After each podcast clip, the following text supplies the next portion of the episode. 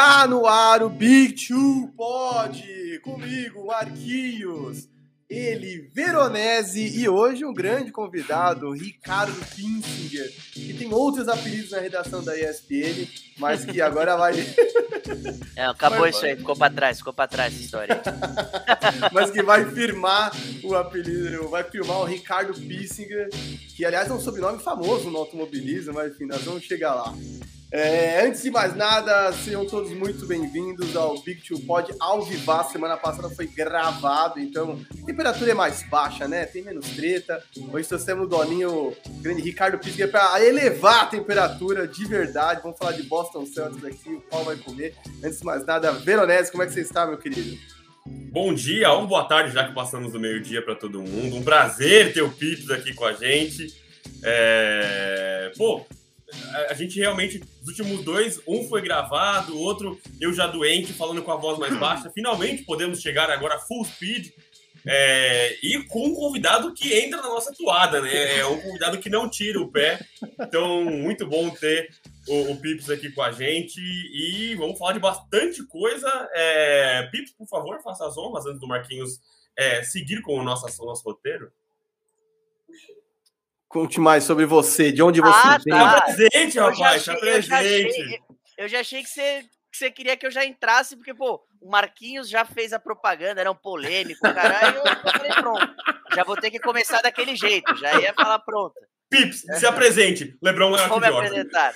É, exato. Porra, mas era isso que eu tava pensando em fazer aqui. Bom, mas vamos lá. Eu sou o Ricardo Pinsker, torcedor do Boston Celtics. Trabalhei na ESPN um tempão com esses caras, é, gosto de NBA, assisto NBA, vivo isso. E estamos aí para dar para chutar o balde mesmo, falar do Celtics, falar é, é, meio que dar uma controlada, aquela podada no Veronese, que a timeline dele é só Boston Celtics. Eu tô ficando cansado disso. A gente vai lavar a roupa suja aqui hoje. Espetacular, espetacular. Lembrando que, né, vamos fazer só uma passeada aqui, velho, no menu de hoje. Então, falar para a galera, vamos falar de muita briga no leste, vamos falar de crise no Boston. Tem crise, Dolinho? É, Miami Heat, vamos falar de Hawks, vamos falar de Sixers, vamos falar de Carl Anthony Towns curtindo o tweet de, dele vazando de Minnesota, I don't wanna be here. Vai ter verdadeiro ou falso, vamos falar de Westbrook no clutch time, assunto bom. Cavaliers, Miles Bridges, Charlotte Hornets, OG Anunoby, o Toronto Raptors. E depois vamos falar de SGA também.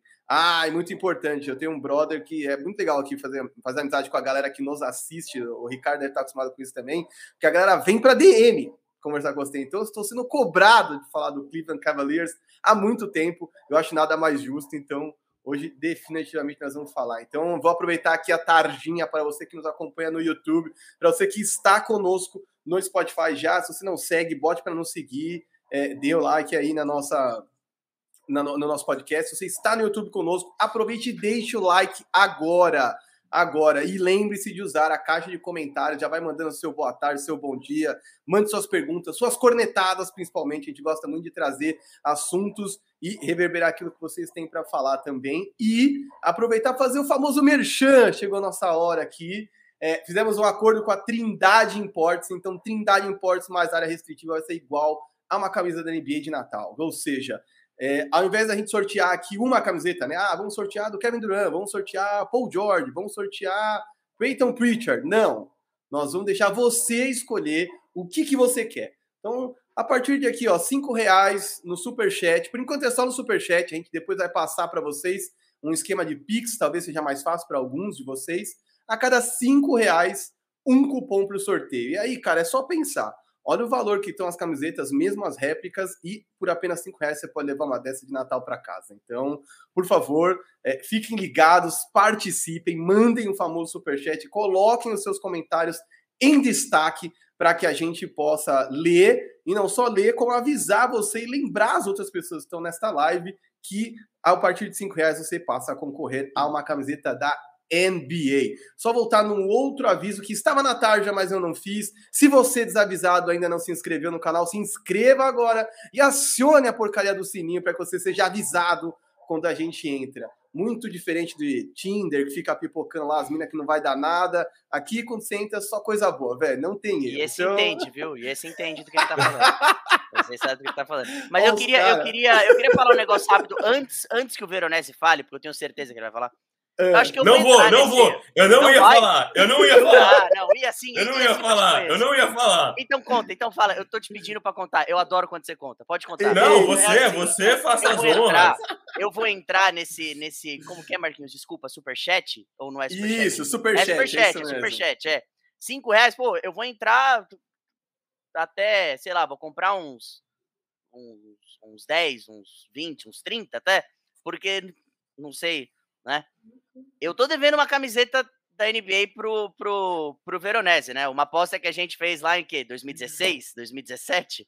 Eita! Quando, é, pois é, quando o Los Angeles Lakers ainda, ainda não tinha tido a graça de ter o melhor jogador da história no seu time, e o Boston Celtics estava lá, batendo final de conferência, com Isaiah Thomas, Kyrie Irving, enfim. E eu caí no golpe, caí no conto do vigário, né? Apostamos quem fosse campeão primeiro, o outro teria que comprar uma camisa desse time. E os Lakers foram campeões, né? Não que eu não tenha comemorado, eu adorei. Porque muita gente hum. veio para esse lado bom, né? Pro lado bom da força. Mas é isso. Então, eu, eu acho que eu vou mandar um super, um super chats aí durante, o, durante a live, porque, pô, tá dando pra pagar 500 pau na camisa da NBA, não. Tá, não. Só um detalhe assim, que foi muito divertido. Minha palavra vale assim, muito, mas não tanto assim. A gente, a gente fez a aposta e assim, o Lakers era aquela tranqueira, né? Era só os, os, o Lonzo Ball, o é. Brandon Ingram, e assim, hoje viraram grandes jogadores, mas na época tava muito lerdo e a gente apostou. Mas não é que eu tinha certeza nos Lakers, eu tinha muita certeza no Boston Celtics. Boston, é. Eu sabia que eles não iam é, ganhar. Aí ainda, a gente apostou. Tava... E assim, coisa de uma semana, duas, não, não foi nem isso. Do, alguns dias depois, o LeBron foi para Los Angeles. Eu lembro do, do Pip só chegando na porta da minha sala. É, vou ter que pagar uma camisa, né? é. é que o Pips é dos caras que não aposta contra o papai, então, sabiamente, não, não, tem como. Vero, antes da gente entrar na primeira pauta, que já será polêmica, aproveitando que já tem gente com a gente, você quer ler alguns comentários do povo que tá chegando aí? Você leu minha mente. Eu queria agradecer ao pessoal que está com a gente aqui, o Felipe Ferreira, tá também o Vitor, o outro Vitor, dessa vez Vitor Hugo, tá o Lucas Lima, não do Fortaleza, é, o Sérgio Zá tá sempre com a gente também, muito obrigado pela presença, Pedro Samuel também aqui com a gente. É, núcleos jovens, Cavs e Rockets, teremos aqui na pauta, teremos aqui na pauta. Então, se você, você já deixaram um comentário, você que não deixou um comentário ainda, além do likezinho, vem também com o comentário que a gente vai ler também. Aproveita que nós estamos ao vivo e não é gravado, a gente vai conseguir fazer vocês participarem da live com a gente. É... E vamos intercalando aqui com as nossas pautas para não me enrolar e a gente não ficar aqui duas horas falando, porque a gente é muito bom se enrolar no horário. Marquinhos, faça as honras. Ah, vamos começar por assunto bom, né? Afinal, tem crise ou não tem crise no Boston Celtics? Que, antes de mais nada, o Big Two Pod segue a sua cena. Eu critico o DeAndre Ayton, o DeAndre Ayton voa. Eu falo bem do Miami, Miami perde. E aí a gente tá há semanas falando que há um problema, há um racha, tem problemas de comando, enfim, uma série tentando é, analisar o que acontece em Boston e aí vocês vão lá e ganham do Miami, uma vitória maiúscula, quer dizer, não sei exatamente o quanto isso altera esse início de temporada, que é bem início mesmo, né? Zoeiras à parte, qualquer tipo de reação com 10 jogos de temporada é, é uma reação exagerada. Mas a verdade é que depois que o Max Smart mandou a real nos microfones ali, né? Colocou para fora a sua angústia, que eu até achei bem cedo, né? Três jogos na temporada, o cara já estava reclamando que as é. estrelas é. não passam a bola. Aí vamos começar jogando pro, pro Pips, né? Acho que o melhor de tudo é perguntar pro torcedor Celta. Tem crise ou não tem crise, meu querido? Vamos lá. É, é, eu, vou, eu, eu, vou, eu vou tentar ser, ser o mais sistemático possível aqui. Você me perguntou se tem crise ou se não tem crise. Eu acho que hum. não tem crise ainda. Eu acho que esse desabafo do Smart, ele não, ele não é de hoje, ele não é dessa temporada, já vem de uns anos para cá. Eu acho que eu acho que tem tem muita gente que tá lá em Boston. Cara, se eu tô puto aqui, frustrado com os últimos três, quatro anos, que a gente achou que ia ser um negócio, o Ainge não puxou o gatilho, aquela história que, aquela história que a gente conhece. Trocentas picks, não vai, é difícil atrair free agent. Então, assim, eu acho que se eu tô puto, eu acho que os caras também devem estar. Tá. Acho que eles, eles mesmos devem, sabe, devem saber que eles podem entregar mais. E eu vejo no Marcos Smart, lógico, dadas as devidas proporções, uma figura como a do Draymond Green no Golden State Warriors. De novo, dadas as devidas proporções. É o, é o melhor jogador defensivo do, do time, é um cara que força turnover, é um cara que entra na cabeça do adversário, e é um cara mais velho, né, do que os dois, as duas estrelas. Então acho que ele pode falar. Eu vi o Kendrick Perkins, o Kendrick Perkins não gostou muito, né? Ele, hum. ele, ele ex-Celtic, ex campeão pelo Boston Celtics, disse que não gosta desse tipo de cobrança vocal e pública. Só que a, aparentemente deu certo, né? Dois jogos depois, antes, antes da viagem, eu não sei quando foi o último é, podcast que vocês gravaram, mas acho que vocês não, vocês não gravaram depois dos jogos de Boston na Flórida, né? Uh -uh. É. Teve uma conversa ali, né? Enfim, quem, quem acompanha nós três em rede social deve ter visto que a gente falou sobre. Teve uma conversa ali, é, o Al Horford não chamou de uma conversa oficial, foi mais um jantar, mas a gente sabe como essas coisas funcionam. Players meeting, players é, only. Exato, exato. Aquele encontro players only, onde algumas verdades foram, foram faladas. O que o Woj falou, o Woj disse, ele, ele, ele, ele, ele sempre tem scoop, né? Ele disse que não necessariamente foi uma conversa onde todo mundo saiu e falou: não, vamos aí, galera, é isso aí, porra, todo mundo quer ganhar tal. É, não foi bem assim, mas aparentemente deu certo. Segurou Miami para 78 pontos, voltou a ter uma boa defesa, que é, que é uma marca dos últimos anos de Boston. É, mas é comecinho de temporada, cara. É, a gente não entrou especificamente no, no assunto Jason Tatum, mas acho que isso vai ser abordado. Então, para começar, respondendo a pergunta, acho que ainda não tem crise em Boston. Mas se continuar desse jeito, é, é inevitável, com esse players movement, nego querendo sair, Anthony Towns, enfim. A gente sabe como essas coisas funcionam hoje em dia. É, eu gostei muito do ainda, né? O ainda do, do Pips me pega muito, se ainda não tem crise. E, cara, como são as coisas, né? Eu, a gente fechou a pauta falando, vamos falar de Boston, vamos falar de Boston, aí a gente estudou, a gente foi atrás de, de material e era no dia de Miami e Boston. Aí eu mandei mensagem pro Marquinhos, eu falei, mano, quer ver que os caras vão ganhar esse jogo? E é um jogo que, assim, não era um jogo ganhável, né? Não é que você pegou ali um, um Minnesota Timberwolves, você pegou o time mais quente ali do, do leste, talvez da NBA. Falei, mano, quer ver que os caras vão ganhar esse jogo? E não só ganharam, como passaram o trator nos caras, né? Exato, exato. Uma vitória maiúscula, né? O Jalen Brown travou o Tyler Hero, é, expôs algumas deficiências do Miami, mas como a gente vai falar do Miami na sequência, não vou nem falar de Miami, focar em, em Celtics agora. Por quê? Aproveitar o gancho, né? O, o Pips falou de Jason Tatum, e ele mandou essa aí, né? Que o Al Horford é, enfim, centerpiece, né? A pedra central, a pedra fundamental, o glue guy, o cara gente boa que junta todo mundo e que ele consegue fazer tudo nesse time, enfim. Obviamente tem aqui um lance de veterano, tem um lance de quanto esse cara se identifica com a cidade. A gente lembra bem o lance da mulher dele, o quanto ela ficou feliz de poder voltar para Boston, odiaram Oklahoma, enfim. E aí a parada toda para mim que envolve isso aqui é que eu acho que isso aqui é uma alfinetada master no Marcus Smart, porque na verdade o Marcus Smart seria o Draymond Green do time, mas talvez ele não seja tão querido assim, né?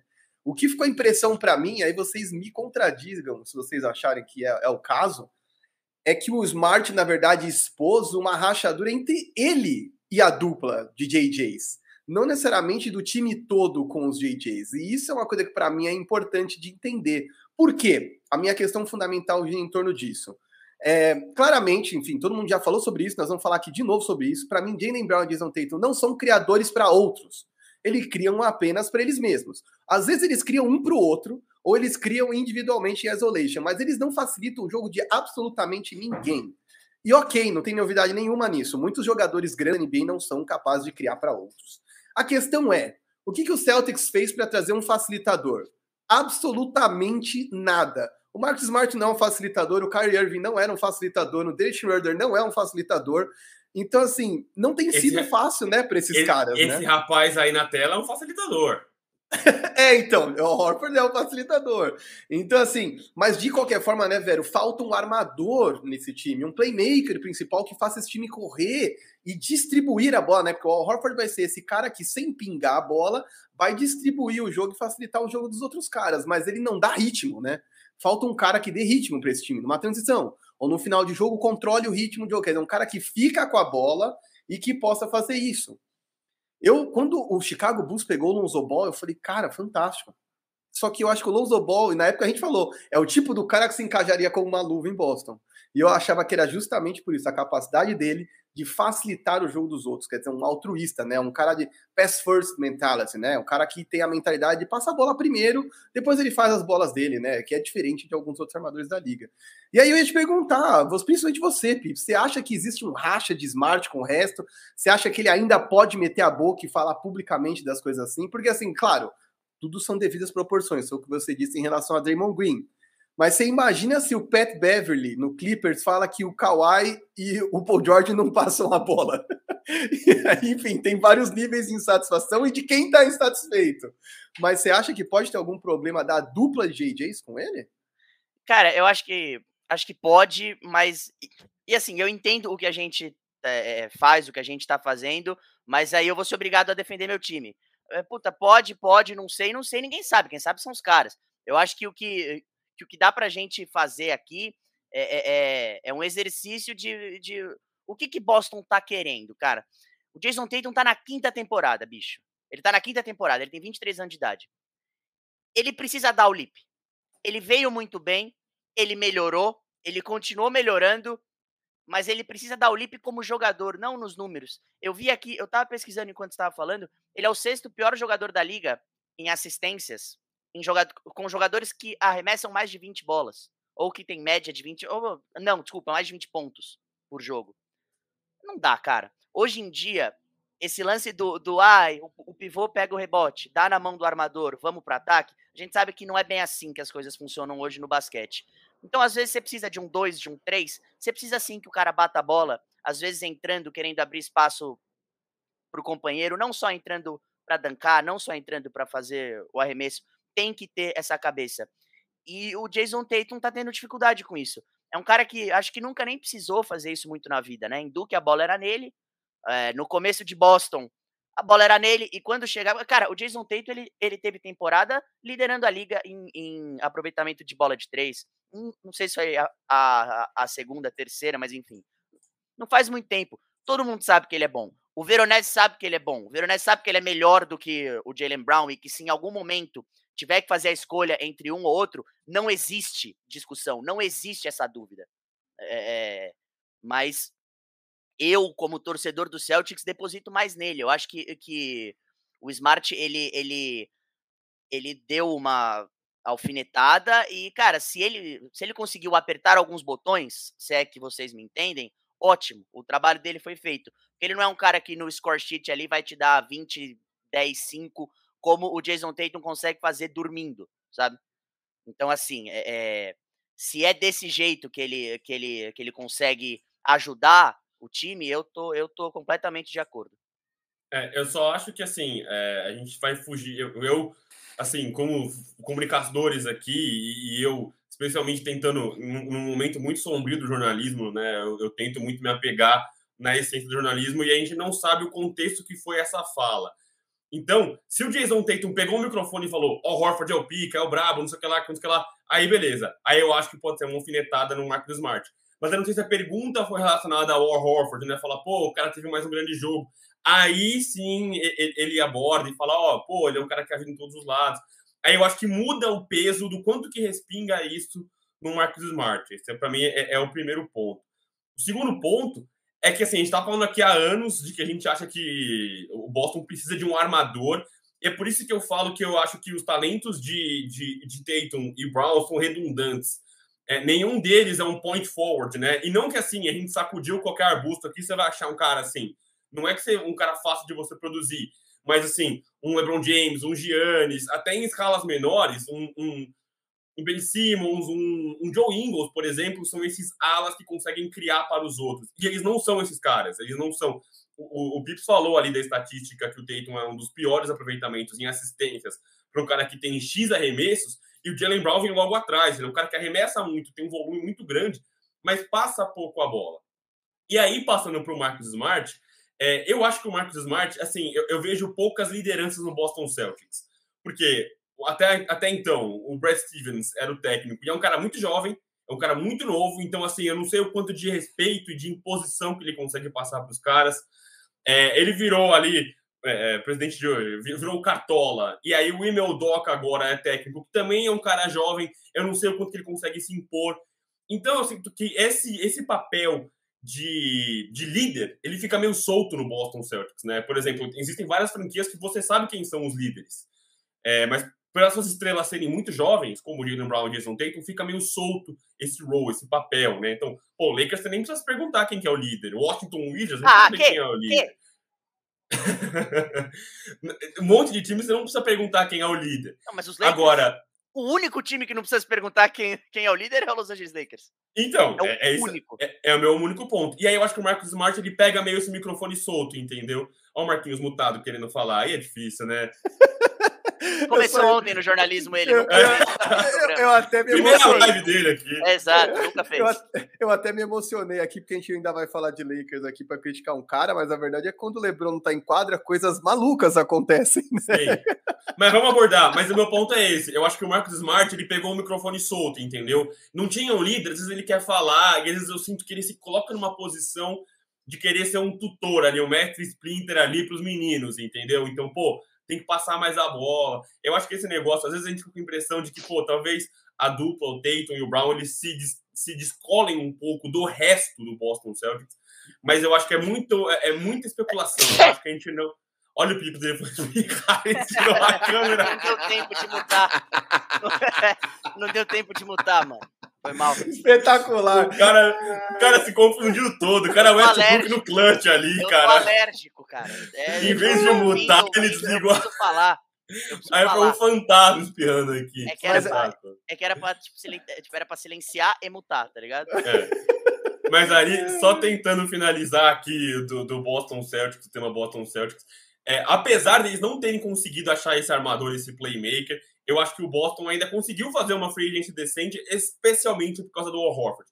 Porque ele é um líder, porque ele é uma força no garrafão que não tinha antes, e porque ele é um cara que consegue ser um facilitador. Já que eu não tenho um armador que cria, já que eu não tenho um outro cara que vai organizar o jogo para os outros, esse cara é o Al Horford. É um cara que vai criar para os outros. Então, eu acho que ele preenche várias lacunas nesse Boston Celtics. E, especialmente no jogo do Miami Heat, eu acho que o que fez diferença esse discurso do, do Marcus Smart eu nem acho que o Miami Heat fez um jogo ruim. É, assim, é bizonho eu falar isso. É paradoxal eu olhar o box score, ver o ataque que eles tiveram e falar que eles fizeram um jogo não tão ruim. Mas eles fizeram tudo certo. A bola não caiu. O que eles tiveram de arremesso limpo, equilibrado, liso e não caiu foi uma grandeza, foi uma enormidade isso. Então, é, eu não acho que especialmente foi um jogo ruim do Miami Heat, mas o que faltava para o Boston era essa coisa é, é, anímica, né? Para fazer o, meu, o bingo do Vero a questão anímica acho que faltava muito, aquela coisa de se arremessar na bola e aí é, você tira a confiança do outro time. A, NBA vive muito de momento, né? O basquete vive muito de momento, né? Então, uhum. quando você vê um cara se matando, acho que o Marcos Smart é um cara que é muito responsável por isso muitas vezes. Eu acho que ele traz essa força e aí eu acho que ele carrega o Boston Celtics para uma reação.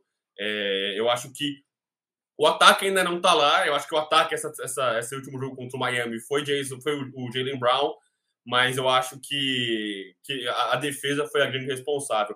E só para finalizar a minha parte sobre Boston Celtics, eu não me. Eu, eu, adoraria aqui apertar o botão do, do ratinho, o EPA aqui, ó, falar que Jason Tatum é tranqueira, enfim. Mas a gente está vendo tanto jogador gigantesco apanhando nesse começo de temporada. Damian Lillard, Stephen Curry, James Harden. Tem tanto jogador enorme que está com dificuldade de conseguir é, atingir um nível alto de pontuação e de volume. Devin Booker que aí eu não posso usar um crivo diferente para o Jason Tatum. Eu acho que o crivo, para mim, tem que ser igual para os outros. A régua é a mesma. Então, não, não, não me desespero com essa ausência de volume do Jason Tatum. Eu acho que às vezes você, é, inclusive, mesmo com essa pontuação horrorosa dele, ele é um dos melhores plus-minus da equipe sempre. Porque ele é um cara que funciona, ele é um cara que chama a marcação. Então, é, é, tem chão ainda para o Boston Celtics se desenvolver, mas eu acho que essa vitória sobre o Miami Heat foi um pontapé os caras ganharem confiança e crescerem. Ah, eu vou te falar, eu sei que o, eu sei que o Pips vai falar de Jason Tatum, então só vou falar uma, vou fazer uma pergunta e aí você discorre sobre como você quiser. Mas no Mismatch, um podcast que eu e o Vero gostamos muito, particularmente, do Chris Vernon e do Kevin O'Connor, ele propôs uma discussão que era: estamos perto de ver o fim da dupla, Jalen Brown e Jason Tatum? Será que um precisa sair para que o outro possa explodir? É, porque, enfim, pensando numa grande troca até, né? Porque o Marcus Smart não tem um contrato que você vai conseguir trazer ninguém, talvez melhor do que ele para a posição dele. É, se você quiser fazer um real upgrade nesse time, talvez um dos Jays tenha que sair. E aí, enfim, o Kevin O'Connor achava que não, mas eu confesso ter esse sentimento. Eu tenho um pouco desse sentimento de vai ao racha, porque é o que você disse, cinco, seis temporadas dos caras juntos já, e eu acho que muitos times têm medo de cair num lance é, Washington Wizards, né? Que o John Wall e o Bradley Beal eram redundantes, era muito legal, nossa, vai dar super certo, e aí um dos caras se machuca, que é uma coisa totalmente loteria, e você viveu anos que não deu certo com os caras e agora não dá certo tentando remontar assim, com um dos caras, enfim. Você tem mais problemas para se remontar quando você não se mexe enquanto os dois têm valor agregado. Mas enfim, discorra, Pips. Não, eu dei, eu até dei risada quando você falou de troca, porque para Boston trocar por alguma coisa tem que ser, é, sei lá, os Lakers teriam que oferecer o LeBron James, o Staples Center, a, ah, é, é. Por quem? Por quem? Por Jalen não, Brown? Não, eu, eu, acho que o ponto não, não. do Pips não é que ele tá falando que o, o, o geralmente o asset vale a isso, mas é o que é, Boston vai pedir. Exato, porque Boston, Boston tem essa pompa. o meu Jalen Brown, ele exato, vale pelo menos três Ariel Bryan. Exato, exatamente, exatamente. E assim também, eu, é, voltando um pouco antes de eu, de eu, de eu cair, o Vero falou daquele microfone solto, né? Que alguém tem que pegar e, e pôr debaixo do braço, resolver. Esse alguém, rapaziada, é o Jason Tatum. Não tem para onde correr. Ele é o melhor jogador do time. Ele é o cara que vai ganhar mais dinheiro, que deve ganhar mais dinheiro. Eu até posso olhar aqui enquanto vocês falam.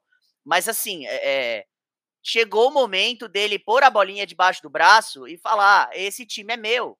Entendeu? E, e o Jalen Brown, se não for o melhor, é, lógico, acho que na Conferência Leste é, é, é, um dos dois, três, quatro melhores dois da liga, segundo jogador, como segunda opção, a baita segunda opção. Vai querer ser segunda opção?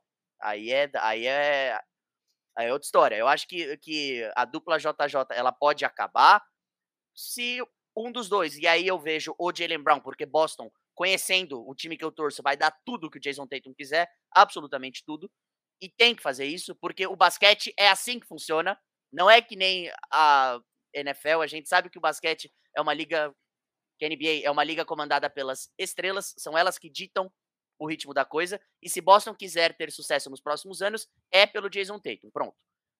Sobre o volume dele, muito rápido, eu acho que ele tem um problema que grandes jogadores até tiveram. Acho que Michael Jordan tinha, o Kobe tinha muito. É que o Kobe ele era o, o ele, ele, ele foi o maior é, bad shot maker da história da liga. Ele, ele chutava umas bolas que não tinha por que ele chutar, tinha três caras pendurados nele e ele metia as bolas. Sabe? O Jason Tatum, ao longo da carreira, ele já mostrou que ele, que ele pode ser esse cara, lógico, não com tanta maestria como o Kobe, mas ele pode fazer aquele negócio que é o que chamam de shoot him out the game.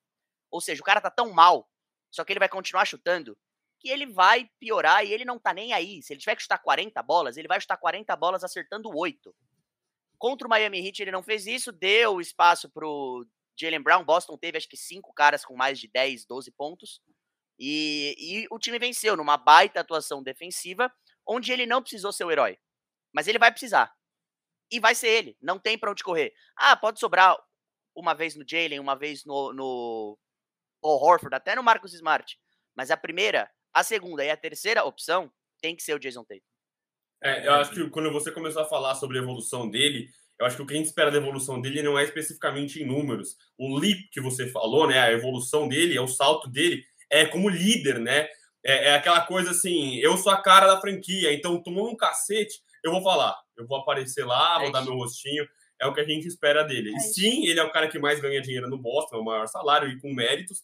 E eu só acho que que quando eu falo, antes que a Esther e a Drica apareçam aqui para me sentar a porrada, quando eu falo que eu acho que eles não ganham juntos, não é porque não é um demérito, eu não estou tentando diminuir uhum. nenhum deles, acho que eles são gigantesccos, mas é o que a gente fala, acho que são talentos redundantes.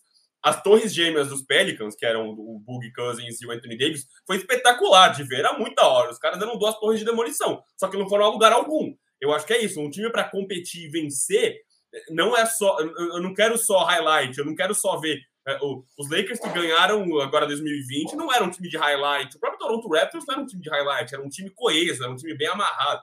O Milwaukee Bucks, pelo amor de Deus, ganhou e era um time feio de ver, né? Foi um time duro de você enxergar fora Giannis. Mas era um time coeso, era um time que se completava. Eu acho que para o Boston ser campeão, precisa, é, é, não vou falar se livrar, mas precisa transformar um deles em mais peças que completem um dos outros talentos. É, é, é, o que eu acho que tem que acontecer no Boston Celtics. A gente ainda vai falar disso aqui, mas eu vou, fazer, eu vou adiantar uma perguntinha básica aqui. O Pips, você ali, você no ouvido do, do Brad Stevens ali, como aquele gordinho que ficou no ouvido do Tite no Corinthians e Vasco ali. Se o Carl Anthony Towns fala eu quero jogar em Boston, você troca ele pelo Jalen Brown? Ah, eu não, eu não, eu não tava esperando essa pergunta. é. Tipo assim, se você perguntasse para mim, você vai atrás com tudo, eu faço assim, ó, to, tudo, toma tudo que você quiser. Mas é difícil, é difícil. É, é assim, o Anthony Towns é um cara que, de novo, dormindo te entrega 24-10. E acho que não deve ter muito cara na liga que faz isso na posição dele. Com a idade dele, então? Exato. É um cara que chuta, é um cara que tem fundamento, é um cara já dessa nova geração de pivôs, né? É um cara que consegue arremessar, arremessa de três super bem, inclusive. É, mas tem uns probleminhas, né? Tem, um, tem uma. Cara, eu até entendo, jogar em Minnesota deve ser dureza, cara. E assim, Boston, Boston tem uma história com pivôs de, de Minnesota. Então, com 20 segundos de tempo para pensar, ah, se vê um pacote bonitinho, eu acho que dá para pensar sim. Acho é. que um pelo é. outro, talvez não. E, cara, é, é, é, é, tipo, é até maluco falar isso, mas talvez o Anthony Town seja até hoje melhor do que o Jalen Brown. Não sei, em número, ele é pivô, é, é tipo, é uma, é, uma, é uma posição diferente. É, na lista de pivô, onde tá o Anthony Towns? No top 5. E na lista de ala, de 2, shooting guard, cadê o Jalen Brown nessa lista? Eu acho que o Anthony Towns tá, né? Mas, enfim, é difícil. É difícil porque eu gosto dele também. Então é, é, é foda. Mas eu, eu, eu, eu pensaria. Agora, se eu, se eu agressivo pra cacete, tô falando que pensaria, você acha que Boston vai. você realmente acha que Boston vai fazer alguma coisa?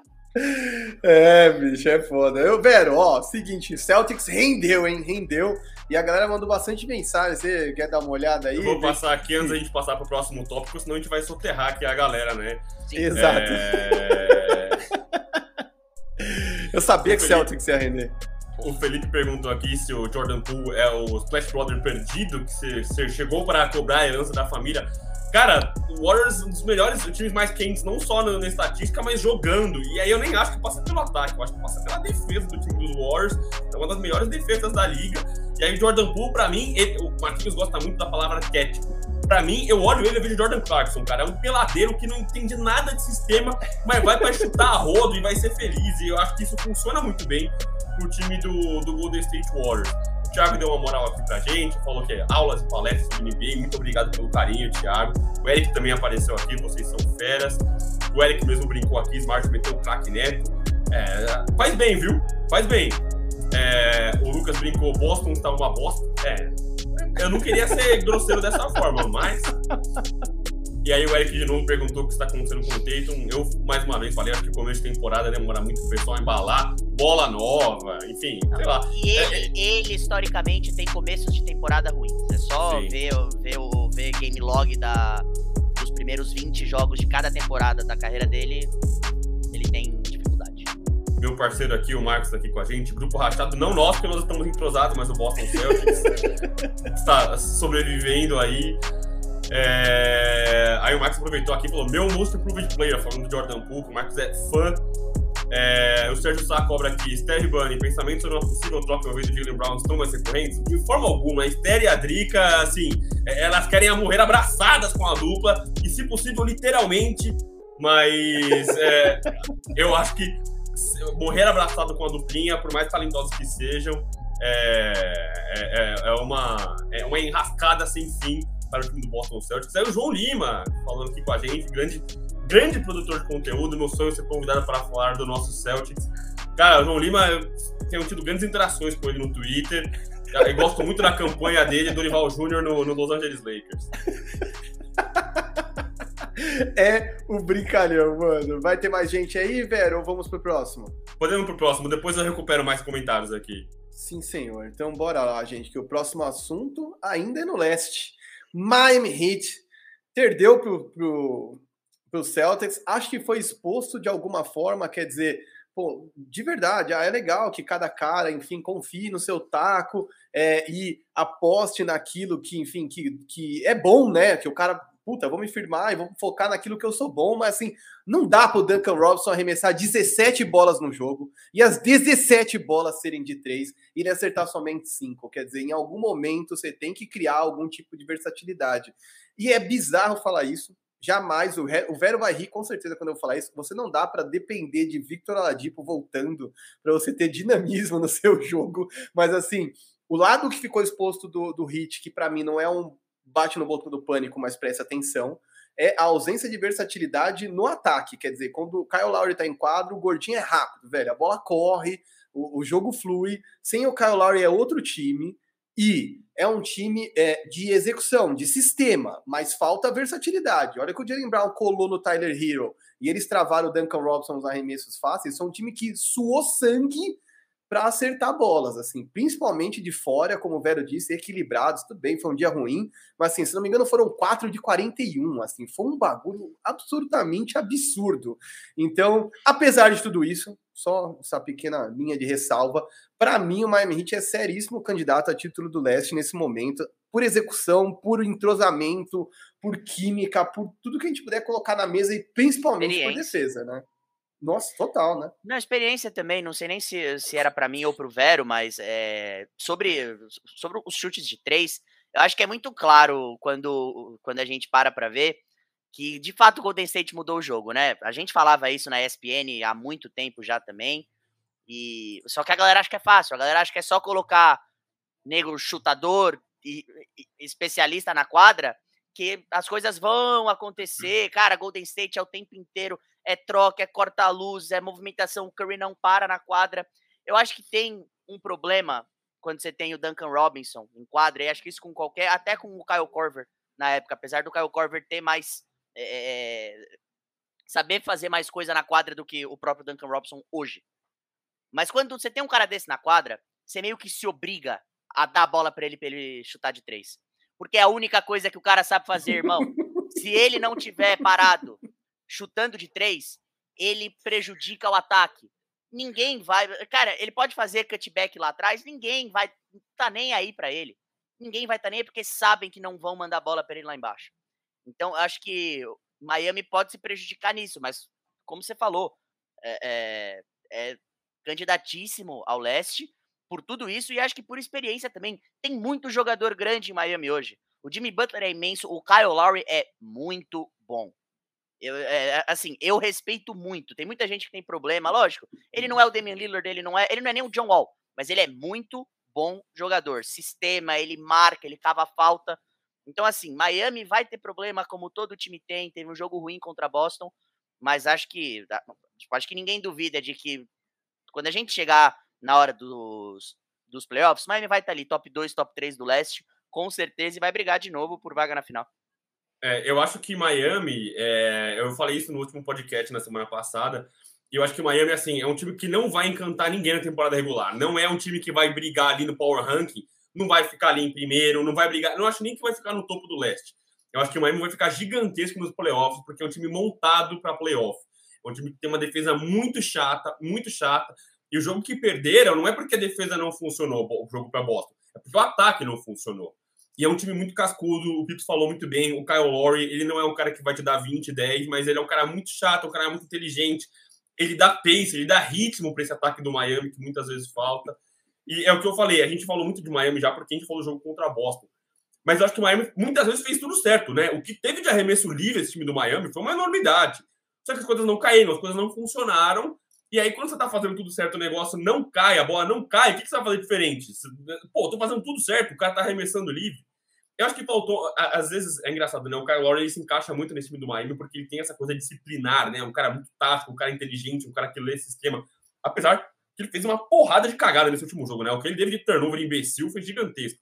Mas às vezes eu sinto falta de, por exemplo, um Jordan Poole de um, um, um, peladeiro, um cara que vai fazer uns dois, quatro, seis pontinhos para aliviar um pouquinho a pressão, né? Para soltar um pouco essa pressão no ataque que não tem funcionado.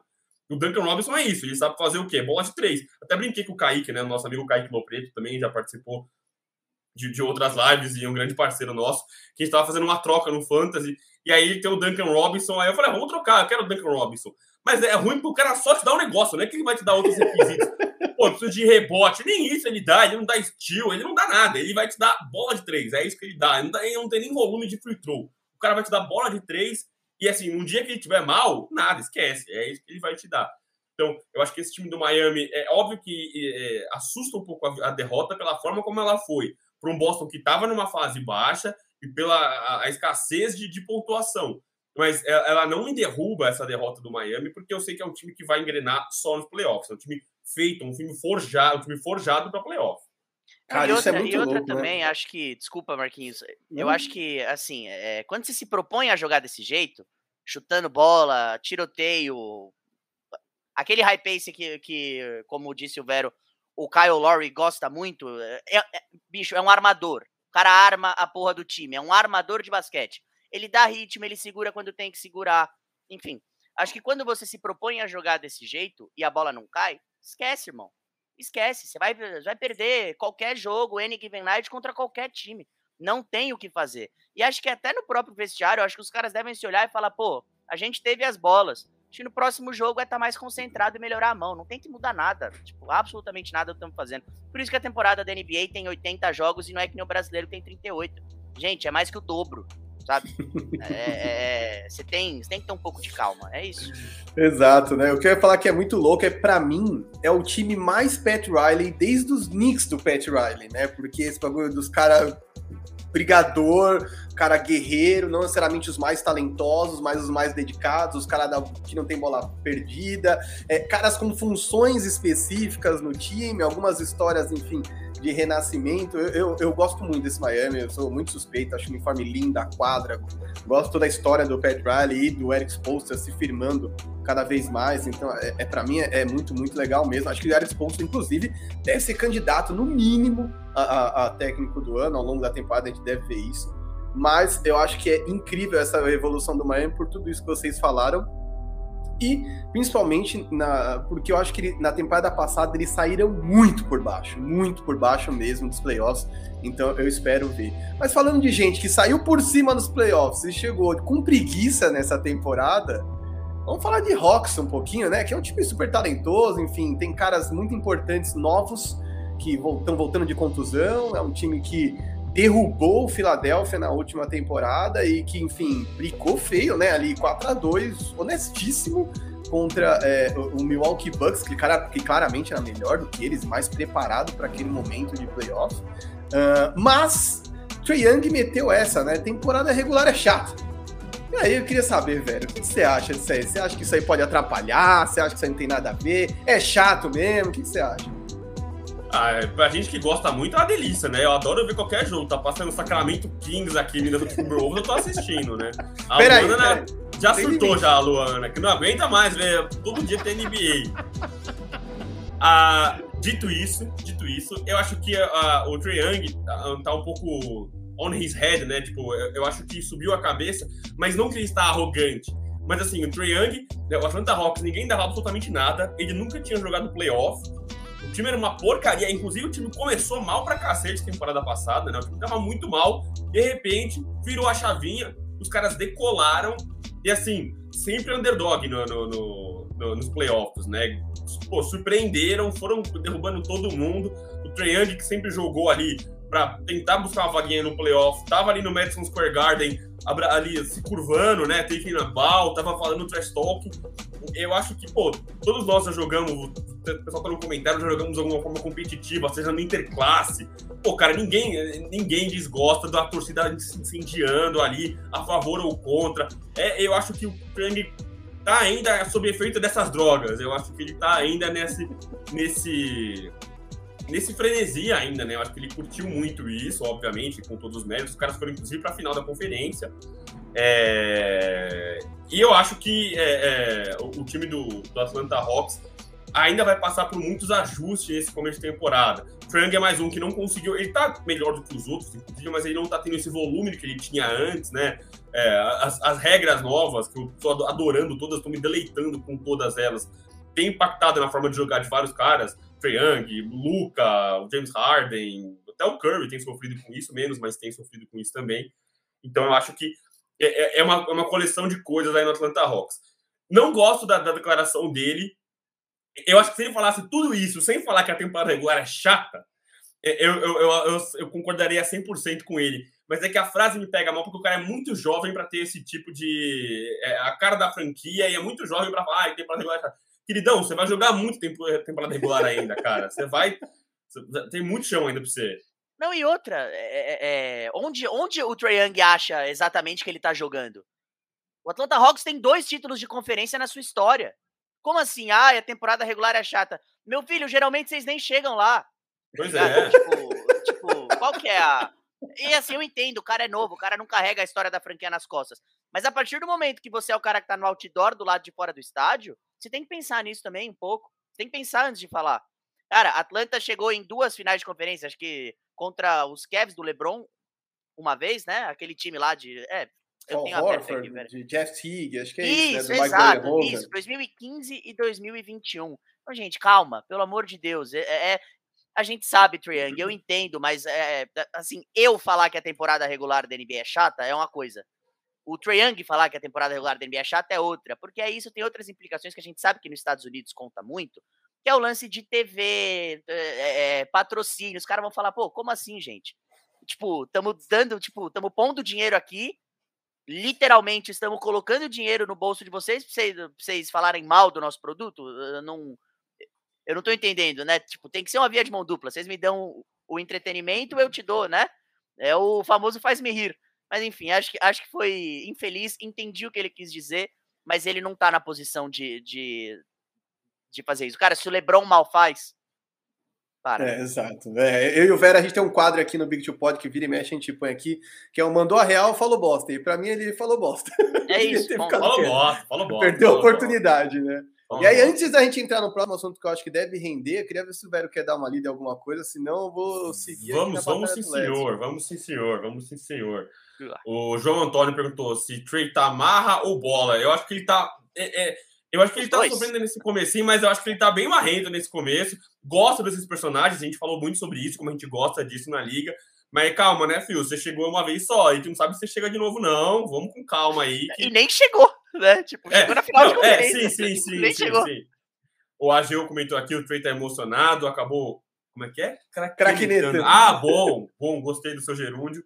É... Sim, falou, ah, mas é. A diferença é que o crack, o, o crack, o crack Neto não tem nenhum tipo de obriga, obrigação de jogo, né? Ele não joga mais, não jogo mais. Agora o Trey joga, né? Ele tem que se impor ali, tem que ser uma figura, tem que ser uma, uma liderança. O Eric comentou aqui, Trey com péssimo aproveitamento no perímetro. Sim, mas assim, é o que a gente falou, né? Gente, e é normal. é. O cara que chuta muito também, volume demais, velho. Quando, tipo, quando ele acordar do lado errado da cama, vai, cara, vai ser isso. E é normal. É Sim. normal. Tipo, as pessoas têm que ter isso em mente.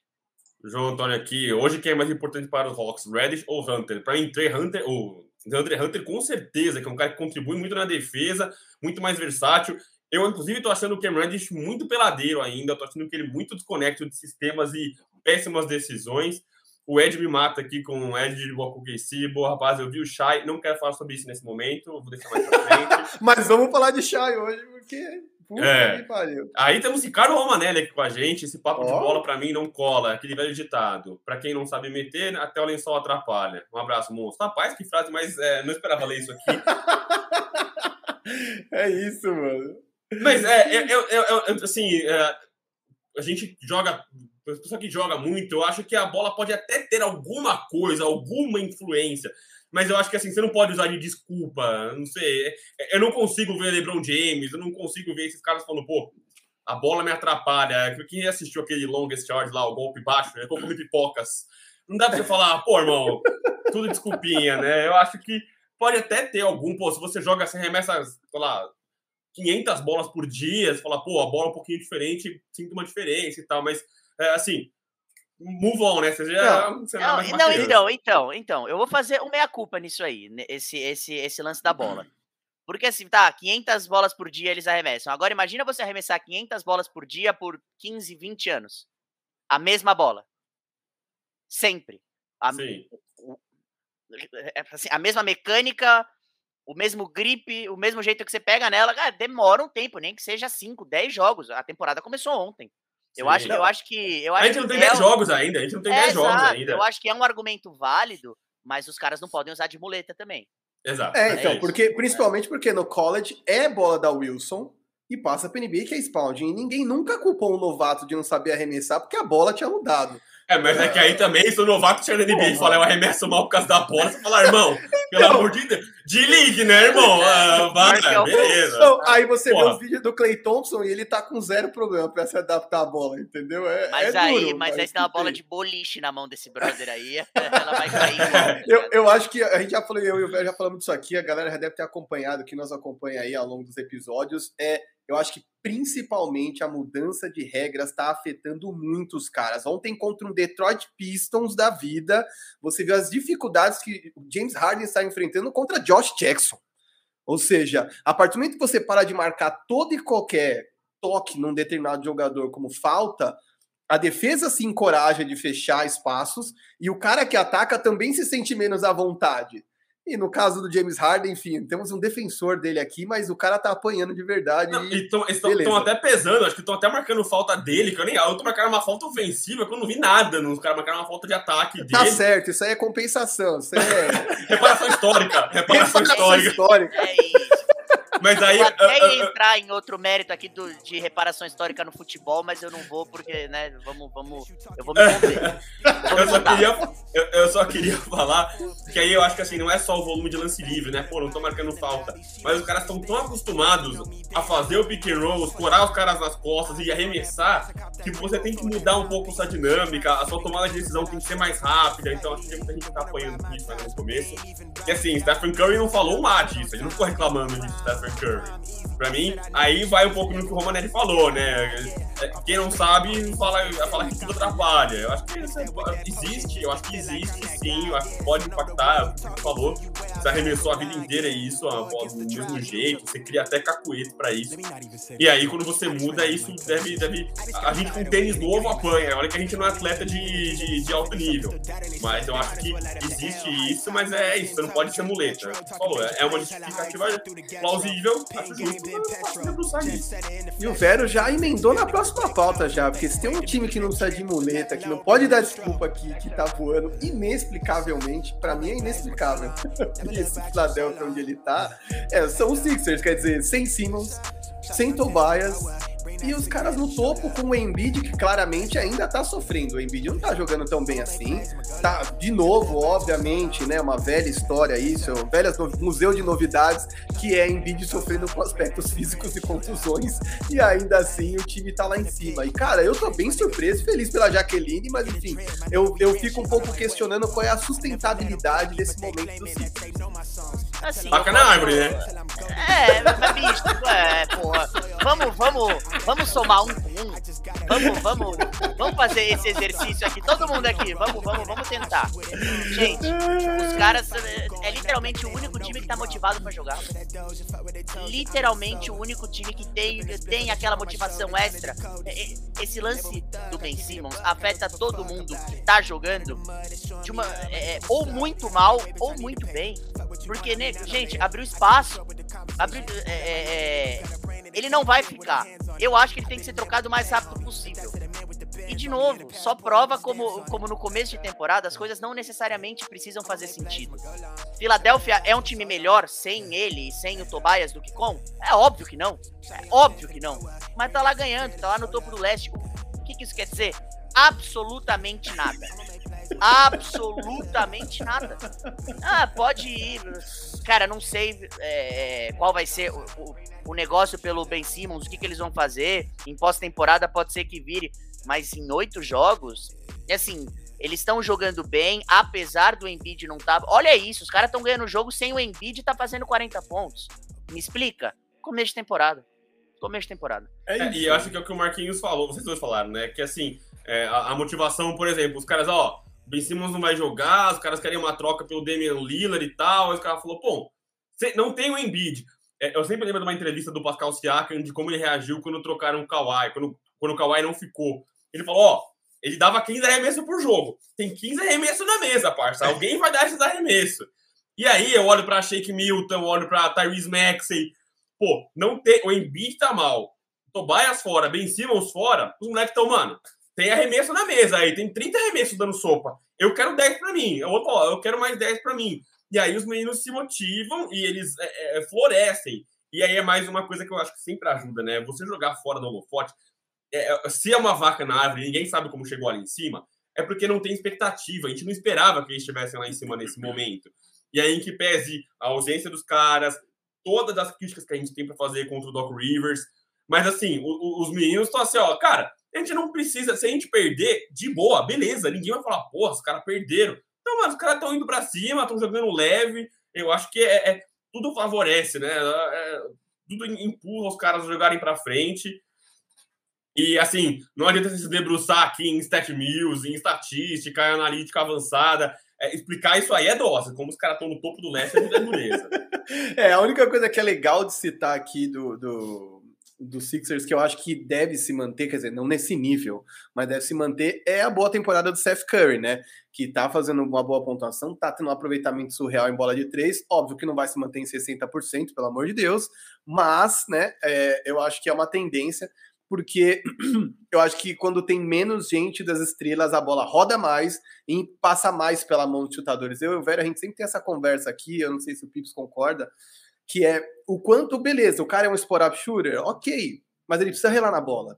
Não dá para o cara só relar na bola na hora de arremessar é, seis vezes por jogo, entendeu? A bola precisa passar pela mão dele. Ele bate uma bola, solta para o lado, passa por um corta-luz, dá a volta. É o que justamente o que o Pito estava falando sobre o Warriors para mim. Quer dizer, quando todo mundo se envolve, mais gente se sente parte daquilo, é, dá mais confiança, né? Porque é o time que, que causou essa grande revolução. Eu cresci vendo o Ray Allen sair de corta-luz, pegar a bola e chutar de três em Boston. Eu cresci vendo o, ele fazer isso todo jogo. Isso dá certo, isso dá certo às vezes, mas não é como antes. Não é mais assim, o armador vem batendo bola, faz uma chamadinha, o pivô corta, o ala vem lá da ponta, pega e chuta. Até dá pra fazer isso, mas é, é, é dura menos. É, é, é menos confiável quando você tem um cara que consegue bater uma bola, consegue dar um passe de lado, consegue dar um fadeaway, consegue devolver, enfim. E, e eu acho que, que, o Philadelphia é isso. Eles estão eles estão nessa eles estão nessa nessa pegada de meu é o é o chip on the shoulder, sabe? É tipo é aquele lance de meu ninguém tá tipo ninguém tá falando da gente, só estão falando do cara que não que não quer estar aqui. Vamos jogar mesmo, vamos para cima, vamos jogar essa bola pro alto já era. E meu Deus, que eles troquem logo esse cara, porque o Darren Moore começou é, com um é, papinho de é. tem quatro anos para resolver essa questão, pelo amor de Deus. É, são que, são é jogo de xadrez, jogo de xadrez. Socorro. São... É. Mas nesse jogo de xadrez aí, largou mó bomba lá e Houston só fez é. merda. O Danny jogava xadrez também. O Danny jogava xadrez também. Com é. pombo!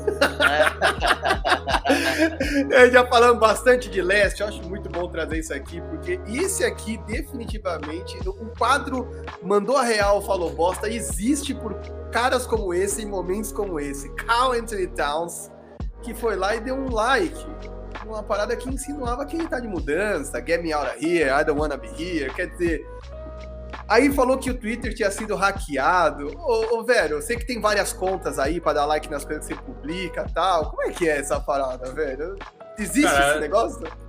Cara, o tal também precisa muito do acompanhamento profissional, né? Mas assim, eu, tô, eu, não tô querendo fazer chacota do cara, mas assim, é, é duro, né? O cara, o cara acostumou a perder, assim. E aí, mais uma vez, citando nosso amigo Kaique do Preto, pena do Timberwolves, porque assim, é uma franquia que só foi relevante, que só venceu pós Kevin Garnett, no, no, no, no, momento que teve um cara que odiou a franquia, que era o Jimmy Butler, assim, o time só foi pra frente quando o Jimmy Butler foi lá e botou fogo em todo mundo. E, e assim, uma das maiores cobranças do Jimmy Butler era o Carl Anthony Towns. E aí é duro, cara, assim, os caras vêm do college com essa pompa, o cara, pô, pique alta, e aí ele vai todo mundo que vem alto no draft, exceto o James Wiseman, sabe que vai chegar num time perdedor. sabe que vai chegar num time que, pô, você vai chegar, eu vou vou sofrer nesse começo. Porque, naturalmente, o cara pegou uma pique alta porque o time fez uma, uma campanha vexatória. Só que uma hora você cansa, né? A gente fala muito disso. Uma hora você cansa de querer, de querer. Enquanto o Marquinhos toca o atabaque dele aí, uma hora você cansa de, de perder, de, de, de, você quer competir. E assim, é, no nosso grupo de fantasy, o Matheus Fattori fala muito isso, né? A gente fala muito que todo mundo seja campeão, mas campeão é um por ano, cara. Não é todo mundo que tem essa chance. Não é igual futebol, você pode ser campeão da Copa do Brasil, da Libertadores, você tem vários títulos para disputar. Você tem um título para disputar, irmão, e é um por ano. Então não é todo mundo que consegue. Tem quantos jogadores aqui que a gente ama que não, nunca conseguiram ser campeões, não, consegui, não conseguem ter um anel. E é, só que assim, o problema é você chegar, né? Você disputar, é, é ter esse gostinho que o Trae Young teve, né? São os grandes palcos, né? É, é você ir para playoff, você se curvar ali para a torcida.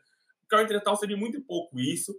É, eu acho que um pouco é culpa dele. Eu acho que às vezes ele tem essa. A, a, a, linguagem corporal dele às vezes me pega um pouco, às vezes eu acho ele um pouco preguiçoso, enfim. Mas eu acho que é, você montar panelas, como ele tentou fazer ali em Minnesota, nem sempre é produtivo. Eu acho que é, é, eu, eu, sinto que às vezes o Towns é um pouco mimado. Vacilão é, acha que é fácil, velho. Acha eu que é fácil que... juntar os caras e fazer jogar, tá ligado? Eu acho, eu acho que às vezes ele é um pouco mimado. acho que me passa um pouco isso. Esse comportamento dele de Twitter, às vezes, eu acho que me passa muito também essa coisa infantil, um cara que evoluiu um pouco. E, pô, cara, assim, todo, todo carinho a ele com o que ele passou nos últimos anos, né? Situações familiares, enfim. Mas eu acho que é, é, é um cara que amadureceu um pouco, né? Eu acho que você ter esse like, e às vezes, cara, assim, você fez a cagada de dar o like lá, deixa quieto, mano, nem fala nada. Aí você falar que foi hackeado, para mim é pior ainda, entendeu? Você só agrava uma situação, não, deixa quieto, falou besteira, é, e eu acho que você tem que abraçar o negócio. Ou você fala, irmão, eu tô aqui, ten, é, ten toes down aqui, eu tô com Minnesota, como diria é, Damian Lillard, tô aqui, vamos vencer aqui no negócio. Ou, irmão, é, é, I don't wanna be here, mas assim, do jeito máximo profissional possível. Falar, gente, seguinte, não vai dar para mim, eu não, não, consigo aqui, vamos fazer uma coisa da hora pros dois. Você tem agora o Anthony Edwards, que tá virando a cara da franquia. Pô, pra mim a cara do Tim Rose agora não é mais o Carl Anthony Towns, é o Anthony Edwards, que é um cara que irreverente, carismático, tem jogado bem. Então, pô, é, é, vamos fazer uma coisa boa para os dois. Vamos fazer uma troca da hora. A gente se, se mexe aqui e, e, e, e, segue a vida. Mas eu acho que essa imaturidade dele ainda me pega bastante. Assim, a gente tá, não, pô, o cara é jovem. Ele é jovem, mas não tem 18 anos, né? Já tem seus 26, 27 anos. Então, ele é jovem, mas não é mais criança, né? Eu acho que essa passagem de pano aí tem limite. Ah, não, eu não tô mutado. Ah, tá redondo, tá assim, É, é, é, sobre, sobre o Anthony Edwards ter, ter assumido esse protagonismo, gente, não dá para fugir. O Anthony Edwards é um cara que fica com a bola na mão. O Anthony Towns é pivô. Acho que isso é, isso, isso é muito óbvio, isso é muito beabá do, do, do, do basquete hoje. É, Filadélfia é um, é, um, é um time que é comandado pelo, pelo seu pivô, e olha a dificuldade que os caras estão de abrir mão do que fica com a bola na mão, geralmente. Porque, você, porque tipo, para um ter sucesso, meio que você precisa do outro. Eu acho que se os dois pudessem. É, e quando eu digo conversar, não é chamar de canto e, tipo, trocar uma ideia. Tipo, oh, brother, vem cá. Não, é tipo conversar em quadra mesmo. Eu acho que se os dois pudessem conversar, Minnesota até poderia começar a andar. Mas acho também, gente, tem o, tem o lance do, do da era que a gente vive hoje.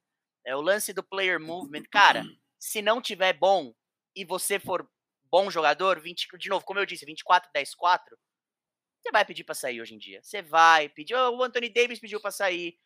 Muita gente troca de time hoje em dia. Não é aquele lance do, do, do cara ser draftado pela cidade, ficar lá a vida inteira, mesmo sabendo que não tem chance de ganhar, mas faz um trabalho legal na comunidade, faz tudo aquilo. E não que o Anthony Towns não faça. Mas acho que aquele amor à camisa, eh, esse negócio aí ficou, ficou muito lá atrás. Não rola mais. E ele tá no direito dele. Ele está no isso isso isso tem que ficar muito claro para muita gente. O Ben Simmons está fazendo tudo de errado, está fazendo tudo de errado, mas na essência do negócio ele está no direito dele de não querer mais jogar lá. E é isso. É, é, é, é não pode obrigar. Aí, enfim, você sofra as consequências das suas ações, mas é, é, eu acho que o Anthony Towns ele tem, ele tem que se decidir. Ele tem que se decidir. Ah, tu vai falar de Westbrook? Por isso? Não, por não, isso não. você- é, Ah, tá. não eu, ia tá, Ah, eu tava tá. concordando, porque eu acho que, ok, ele tá no direito dele de fazer, só arque com as consequências. Quando você É der o isso, like no ponto. tweet, diga eu Perfeito. quero ir embora. Se o. Ben Simmons não quer jogar, que ele não fique se escondendo atrás de outras questões. Diga eu não Gente. quero estar aqui. E aí, beleza, entendeu? Tanta Não passa coisa vergonha boa. de treinar com o celular no bolso, de ai, pô, irmão, gente grande, né? Fala, parça, é o seguinte, É, exato. não dá. Eu, acho, eu, eu, eu- até questiono essa coisa de ele ter um direito de não jogar, porque assim, ele é um empregado, né? Pô, o cara recebe pra isso, e recebe bem. Não é um- ele não recebe VT e alimentação pra estar lá. O cara ganha bem pra estar lá. Então, assim, eu acho que existem obrigações profissionais. O cara tem que ser Sim. profissional. E, só que assim, ah, pô, mano, não, não, tô, não tô bem, não tô feliz. Mas É... Então fala, então fala. Então, é isso, é Tipo, isso. Fala, irmão. Pra gente mesmo não Falei. criticar, tá ligado? Sim, sim. Tipo, pra gente mesmo falar. Pra não mas virar aí- assunto no Big Two. Pod, entendeu? É isso. É isso. Mas aí sobre Anthony Towns, para fechar aqui, para eu passar para o próximo quadro, que é o verdadeiro ou falso. Duas coisas. Primeiro, amigos, amigos, panelas à parte, cara. Não dá pra você chamar seus brothers, seus brothers não são bons o bastante para fazer uma panela. O D-Low não é esse cara. É, e outra coisa, que o, o Ricardinho é mais da NFL também, tem uma tatuagem dos Steelers nas, na perna. É, cara, o Anthony Edwards não é um Deion Sanders, velho. Ele é meio pirado, ele dá umas entrevistas malucas. Ele tem uma vocação assim pra Não Deion parei pra pensar nisso, mas. é que ele não, vou- é que ele não joga num puta mercado, ele ainda não Ah. venceu tanto assim. Mano, é- mano, ele dá entrevista de que ele não sabe quem são os novos donos, tá ligado? E o, Mas o é, novo dono é é só o figura. Alex Rodrigues. É, e ele fala umas coisas tipo, ele é meio bocudão, assim, ah, você bota quatro caras em cima do Yannis, o cara faz ponto do mesmo jeito. Ah, que se foda. Tipo, ele é um cara o meio fazer, sem... porra. É. Exato. Ele é um Ele é cara meio sem meias palavras. Eu acho que vencendo mais, tendo mais protagonismo, é um cara que vai se. Essa coisa. Ele tem um negócio diva, entre aspas, do bem, que eu acho que é esse cara personagem que a gente tanto precisa várias vezes em mundo dos esportes. Velho, você quer passar por algum comentário ou eu posso mandar o verdadeiro ou falso aqui? Porque agora o negócio vai ficar divertido. A gente vai verdadeiro ou falso. Queria agradecer o pessoal que tá participando aqui mais uma vez. O Sérgio Sá sugeriu, faz igual o Harden. Mete a grada de Taubaté. O cara tava com 100 quilos num dia e 66 no outro. O cara fibrou do nada. Tá ciclando com certeza. Aí o Daniel concordou aqui, uai, bem se mandasse num contrato. Eu discordo. É isso, assim, tem que ser profissional. Você tá ganhando pra isso. Direito de não jogar, tem. De não querer jogar, de não ficar, tem. Mas tem que ser homem pra falar, irmão, vamos resolver esse bagulho, entendeu? Eu assino aqui minha rescisão, FGTS, vocês se viram aí com o bagulho, mas assim, tem que ser, tem que ser, tem que encarar o bagulho. O João comenta aqui, é um puto pivô, mas pouco em pouco tá sendo esquecido pela mídia do seu basquete. É duro, né? Você ser mercado pequeno, um time perdedor, você tem que fazer muito para aparecer. Se você faz 20 10 num Philadelphia, num Boston, num Lakers, num Miami, um time que tá vencendo, todo mundo vai olhar para você. O Ban Adebayo não tem 20 10 de média, mas todo mundo olha pro cara porque o cara tá no time vencedor. Agora, no time que tá na beirada ali embaixo, tem que fazer 30 15, cara. Você tem que ser um demolidor, você tem que ser um DeMarcus Cousins do Sacramento Kings, entendeu? Eu ia falar exatamente isso. Exatamente esse exemplo, é isso. Você você tem que ser isso. E aí, assim, é, você usar essa, essa, essa, esse bracinho pra baixo, esse ó, céus, ó, vida, azar, aí comigo não vai colar, irmão. O Carlos pergunta se de Towns por Eiton, mais alguns recursos caberia essa movimentação. Cara, eu até gostaria de ver o Towns em um ambiente mais. é, é, a, gente falou, a gente cogitou aqui a troca do, do, do Towns pelo Jalen Brown, mas eu, eu, eu não sei o quanto que é, o Towns é vencedor. Existem jogadores que são muito bons, mas não são vencedores. Eu não sei o quanto o Towns é assim? vencedor. É, é, eu não sei o quanto que ele quer se entregar e se matar. Cara, o, o, Jokic, por exemplo, é um tremendo talento, mas é um péssimo defensor. Cara, ele toma um pôster toda semana porque ele tá lá, entendeu? Eu sou terrível, mas, irmão, vambora, eu tô aqui, vamos enfiar a cara. Eu não sei o quanto que o Towns é isso, entendeu? Eu, eu lembro dele se esgoelando lá com o Embiid, batendo no chão. Ah, socorro, eu não sei. Eu tenho a sensação de meio de criança. Eu tenho uma sensação meio, meio de criança. O Ageu, o Ageu vai muito no Nada- Marquinhos falou. Nada que a gente, nada que a gente nunca tenha feito no Corujão, eu, eu e você, né, velho? Nada, É. nada que a gente nunca, tinha, nunca tenha feito no Corujão, mas tudo bem. O Ageu comenta, acho que o Cat não tá em posição de cobrar muito. O que ele esperava com o Dilow? Ele queria um amigo num time. Por mim, trocava o Edwards, parece ser mais pilhada do time. Alguém pode ser o norte do time.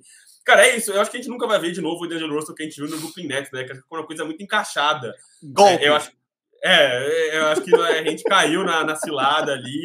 Esses dias eu vi no Twitter, não, o D'Angelo Russell fez um tremendo jogo, 20 pontos, 10, 10 assistências. Falei, irmão, beleza, é um jogo bom, assim, não é que o cara destruiu o jogo, e é Com a um... pampa que ele veio, E, e, o, e o D'Angelo faz um desse a cada duas semanas, entendeu? Ele não é, não é um cara frequente e já no jogo seguinte não jogou que tá machucado, assim. É, aí sim, Risvent. Tipo, o cara tem que ser.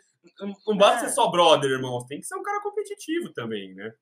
E aí, é, o João Antônio mais uma vez aqui, ele vou poupar o palavrão aqui, mas é, tá sendo maduro ou tá fazendo um doce? Cara, eu acho que o Lillard até, assim, é, é, com todo o que aconteceu, né? Ele se encontrou com o LeBron James e com o Anthony Davis recentemente e tal. Em nenhum momento ele transpassou isso como um, tá, don't wanna be here. Eu não acho que foi isso. Eu, eu acho que, assim, troca de ideias, os caras se falam, obviamente, todos eles são amigos. E, assim, primeira coisa que ele falou quando voltou foi: Eu tô em Portland, irmão. Eu tô em Portland, tá em down, eu vou ficar aqui em Portland. Eu acho que é isso. Eu acho que muitas vezes esses jogos de, jogos de palavras que eles fazem é um, uma espetada na, na, no front office, né? Tipo, gente, irmão, não dá pra vocês me darem o Corey Zeller, entendeu? Eu, eu quero, eu quero gente para competir, né? Não quero qualquer corpo aqui, eu preciso, preciso vencer. Sobre o Lillard, muito rápido. Eu acho eh, duas coisas. A primeira é, sim, vamos começar pelo final, eu gosto. Vamos começar pelo final. Portland, por favor, me dá alguma coisa. Portland nunca conseguiu dar nada para ninguém. Não vai ser pro Lillard que eles vão conseguir dar. Então, se, se ele ainda quer isso, se ele ainda tá demonstrando esse, esse, esse interesse, show, mérito dele. Mas ele tem que acordar. E não tem problema se ele ficar em Portland, tiver número pra caramba, respeitadíssimo pela cidade, um dos melhores da geração dele. Mas sempre vai ter o teto. E a segunda coisa é, eu acho que quando você é muito inteligente, e, e o Lillard é, e o LeBron James é, eu acho que você não se safa com certas coisas, com certas coisinhas pontuais. Eu não tô querendo dizer aqui que, que uma semente foi plantada, mas eu acho que pode se argumentar que sim. Não é normal. Não tem precedente. O Damian Lillard era. era, era ele era. Indubitável com isso. Ele não, ele não tava. Ele não queria saber. Aí ele vai conversar com o LeBron, com o Anthony Davis. A gente pode tirar a conclusão que a gente quiser. Mas quando você é muito inteligente, muito bem sucedido, você não passa despercebido por algumas coisas. E eu acho que essa conversa é, é nem para vir jogar nos Lakers, mas acho que acho que pode ser talvez um, um, um negócio que a gente pode ver daqui um dois anos. Mas acho que talvez possa ser o começo de um de um de um Damon Lillard tirando, sabe quando quando tira o peixe da água, tipo tirando a cabecinha e falando nossa tem mais coisa pra cá. Não sei. Você acha que os caras estão. Eu gostei muito do Pins falando, vem pra Los Angeles. Ou seja, ele já está do nosso lado, hein? Ele já não, pulou. Assim, ele não, tá em outra costa já, eu entendeu? Sou, eu sou o único torcedor de basquete do mundo que torce para o Boston Celtics e agora é obrigado a torcer para o Los Angeles Lakers também. não, não é culpa minha. Eu não queria que fosse assim. Eu não queria o LeBron de roxo. Não queria. Mas, o que eu posso fazer? Você tá achando, você tá achando que o Den, você tá achando que Lillard e LeBron estão jogando xadrez enquanto o resto joga damas, é isso que você tá é isso, dizer? É isso. Ah, Acho entendi. que, ai, não, não é nada. Gente, nesse mundo multimilionário, muitos dólares em jogo, muita coisa em jogo, nada é por acaso. Nada. Faz sentido, Absolutamente faz sentido. É, gente, estamos com 52 pessoas na live. Muito bom ter essa galera aqui conosco num sabadão de sol como esse. Temos mais umas pautinhas para liquidar. Aguenta a mão aí, porque vem coisa boa. O pau vai comer agora. Vamos falar de Westbrook, vamos falar de Shai, vamos falar de Cavs. Meu, hoje vai ser louco. Vamos falar até de Toronto. Seguinte, Deixa o like. Se você ainda não deixou, deixa o like. A gente tá com 55 likes até agora há pouco. Deixa seu like aí. Ajuda a gente. O algoritmo funciona assim. Vocês têm que comentar, vocês têm que curtir, têm que compartilhar. É assim que ele funciona. Ele entende se conteúdo é relevante. E de verdade, desde que a gente abriu a live, tá com mais de 25, 30, 40 e tá muito regular. Tem uma quantidade absurda de gente com a gente desde que a gente começou. Então, por favor, se você está curtindo, outras pessoas vão curtir também. Então, senta o dedo no like, manda aí no grupo do condomínio, da igreja, dos seus brothers do futebol, meu irmão, compartilha. O importante é você trazer mais gente para essa discussão.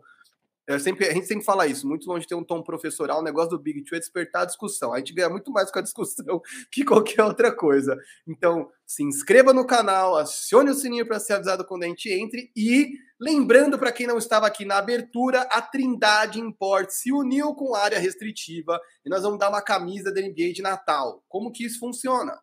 Em breve nós vamos ter um Pix, mas por enquanto é através do Super Chat. Vocês entram aí, fazem um Super Chat de pelo menos cinco reais. A cada cinco reais você ganha um cupom e participa um sorteio. Ah, eu vou ganhar aqui jersey. Aqui você quiser. ao invés de a gente sortear aqui, ah, vamos sortear do Carter. Kyrie Irving, aí não. Se quiser a do Kyrie Irving, a gente manda com com vacina junto, fica tranquilo. Né? Fila VIP na vacina. O importante é você vai escolher a camisa que você quiser. Então, deixa o superchat aí. Em breve vai ter um Pix. Participa dessa parada, porque Natal tá chegando, de repente você ganha uma camisa NBA com o custo de 5 reais. Meu amigo, é uma senhora pechincha. Então, venha com a gente, faça como o Pips, que o Pips que vai largar a mão aí para pagar a dívida de aposta. Aproveite para pagar suas dívidas também que, com essa que, que o LeBron James não me faz fazer, né? É, é isso, James velho. É faz isso. fazer. Impressionante. então agora vamos para o verdadeiro ou falso. Quem já está familiarizado com o ESPN League ou com o Big Two Pod já conhece eu mando uma real aqui e o cara tem que falar verdadeiro ou falso primeiro, depois ele argumenta, aí a gente geralmente faz um de cada vez se a gente conseguir, que às vezes o assunto bomba e aí foda-se, a gente concorda e sai discutindo. Mas. E participe pequena... nos comentários, hein? Vocês também, vocês também estão convidados a participar da discussão. Exatamente, exatamente, porque vai render. Verdadeiro ou falso, Westbrook no clutch time é um inimigo da vitória? Por que, que eu vou falar isso? Entre os motivos, numa linha fina. Saiu recentemente uma estatística que diz que em arremessos de três para virar o jogo, para passar à frente no placar no clutch time, ele chutou mais bolas que qualquer outro jogador desde que ele foi MVP. E ele acertou oito de 42. Verdadeiro ou falso? Westbrook no clutch time é inimigo da vitória, Pips? Ele é o maior inimigo da vitória que é deixa a bola na mão. Exato. É assim, eu tenho, gente, eu tenho certeza, eu, eu, eu prometo para vocês que se vocês dessem 42 bolas na mão do Brian Scalabrini naquela época, ele teria um aproveitamento talvez pior do que o do que o Russell Westbrook. Mas essa é a questão. Não davam a bola na mão do Scalabrini. Não que o Westbrook seja Scalabrini, mas não é para ter a bola na mão no fim do jogo. Ele não. Sabe aquele meme? You're not that guy. Trust me, pal. You're not. É isso. Ele não é esse cara. Se você der a bola na mão do Westbrook, precisando que ele, que ele ganhe o jogo para você, e você não for o Oklahoma City Thunder, esquece. Esquece. Esse não, ah, ele chutou mais que todo mundo. É óbvio. Ele tava num time que era ele. É, é, é cara, o Westbrook ele, ele, ele é tema para um podcast só para ele. Eu vou ser cirúrgico porque uh, vamos, senão vamos estourar. Verdadeiro. Ele é o maior inimigo da vitória no clutch time que existe entre os bons jogadores da liga hoje. E você, velho? Ah, eu vou com verdadeiro também, né? Eu criei ali uma novela com o Westbrook, eu detestava o cara desde o stat hunting dele, né? A caça por estatísticas. Aí peguei o cara do colo quando ele foi escanteado para Washington. E aí, acompanhando de perto agora em Los Angeles, eu acho que assim, ele é um cara, um talento atlético gigantesco. Eu acho que poucos caras na liga tiveram a capacidade física que ele tem a, capacidade de explosão que ele tem, mas é, me incomoda muito a forma como ele insiste em fazer decisões erradas, né?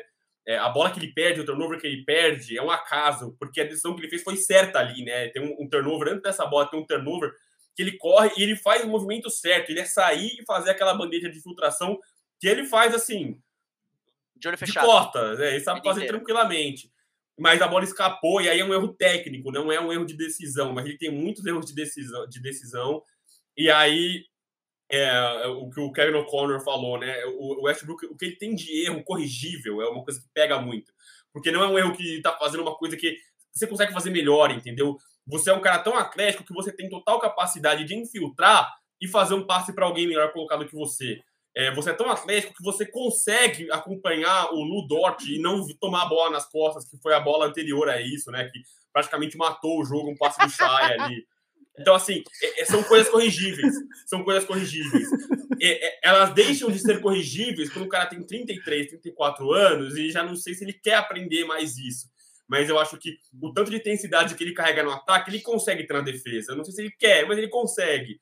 Então é, é isso que me pega um pouco no Westbrook. O cara é é, a blessing and a curse, né? O cara é, é uma benção e uma maldição. O cara vai te entregar muita coisa, mas vai também arrebentar com o seu jogo. E o problema é isso.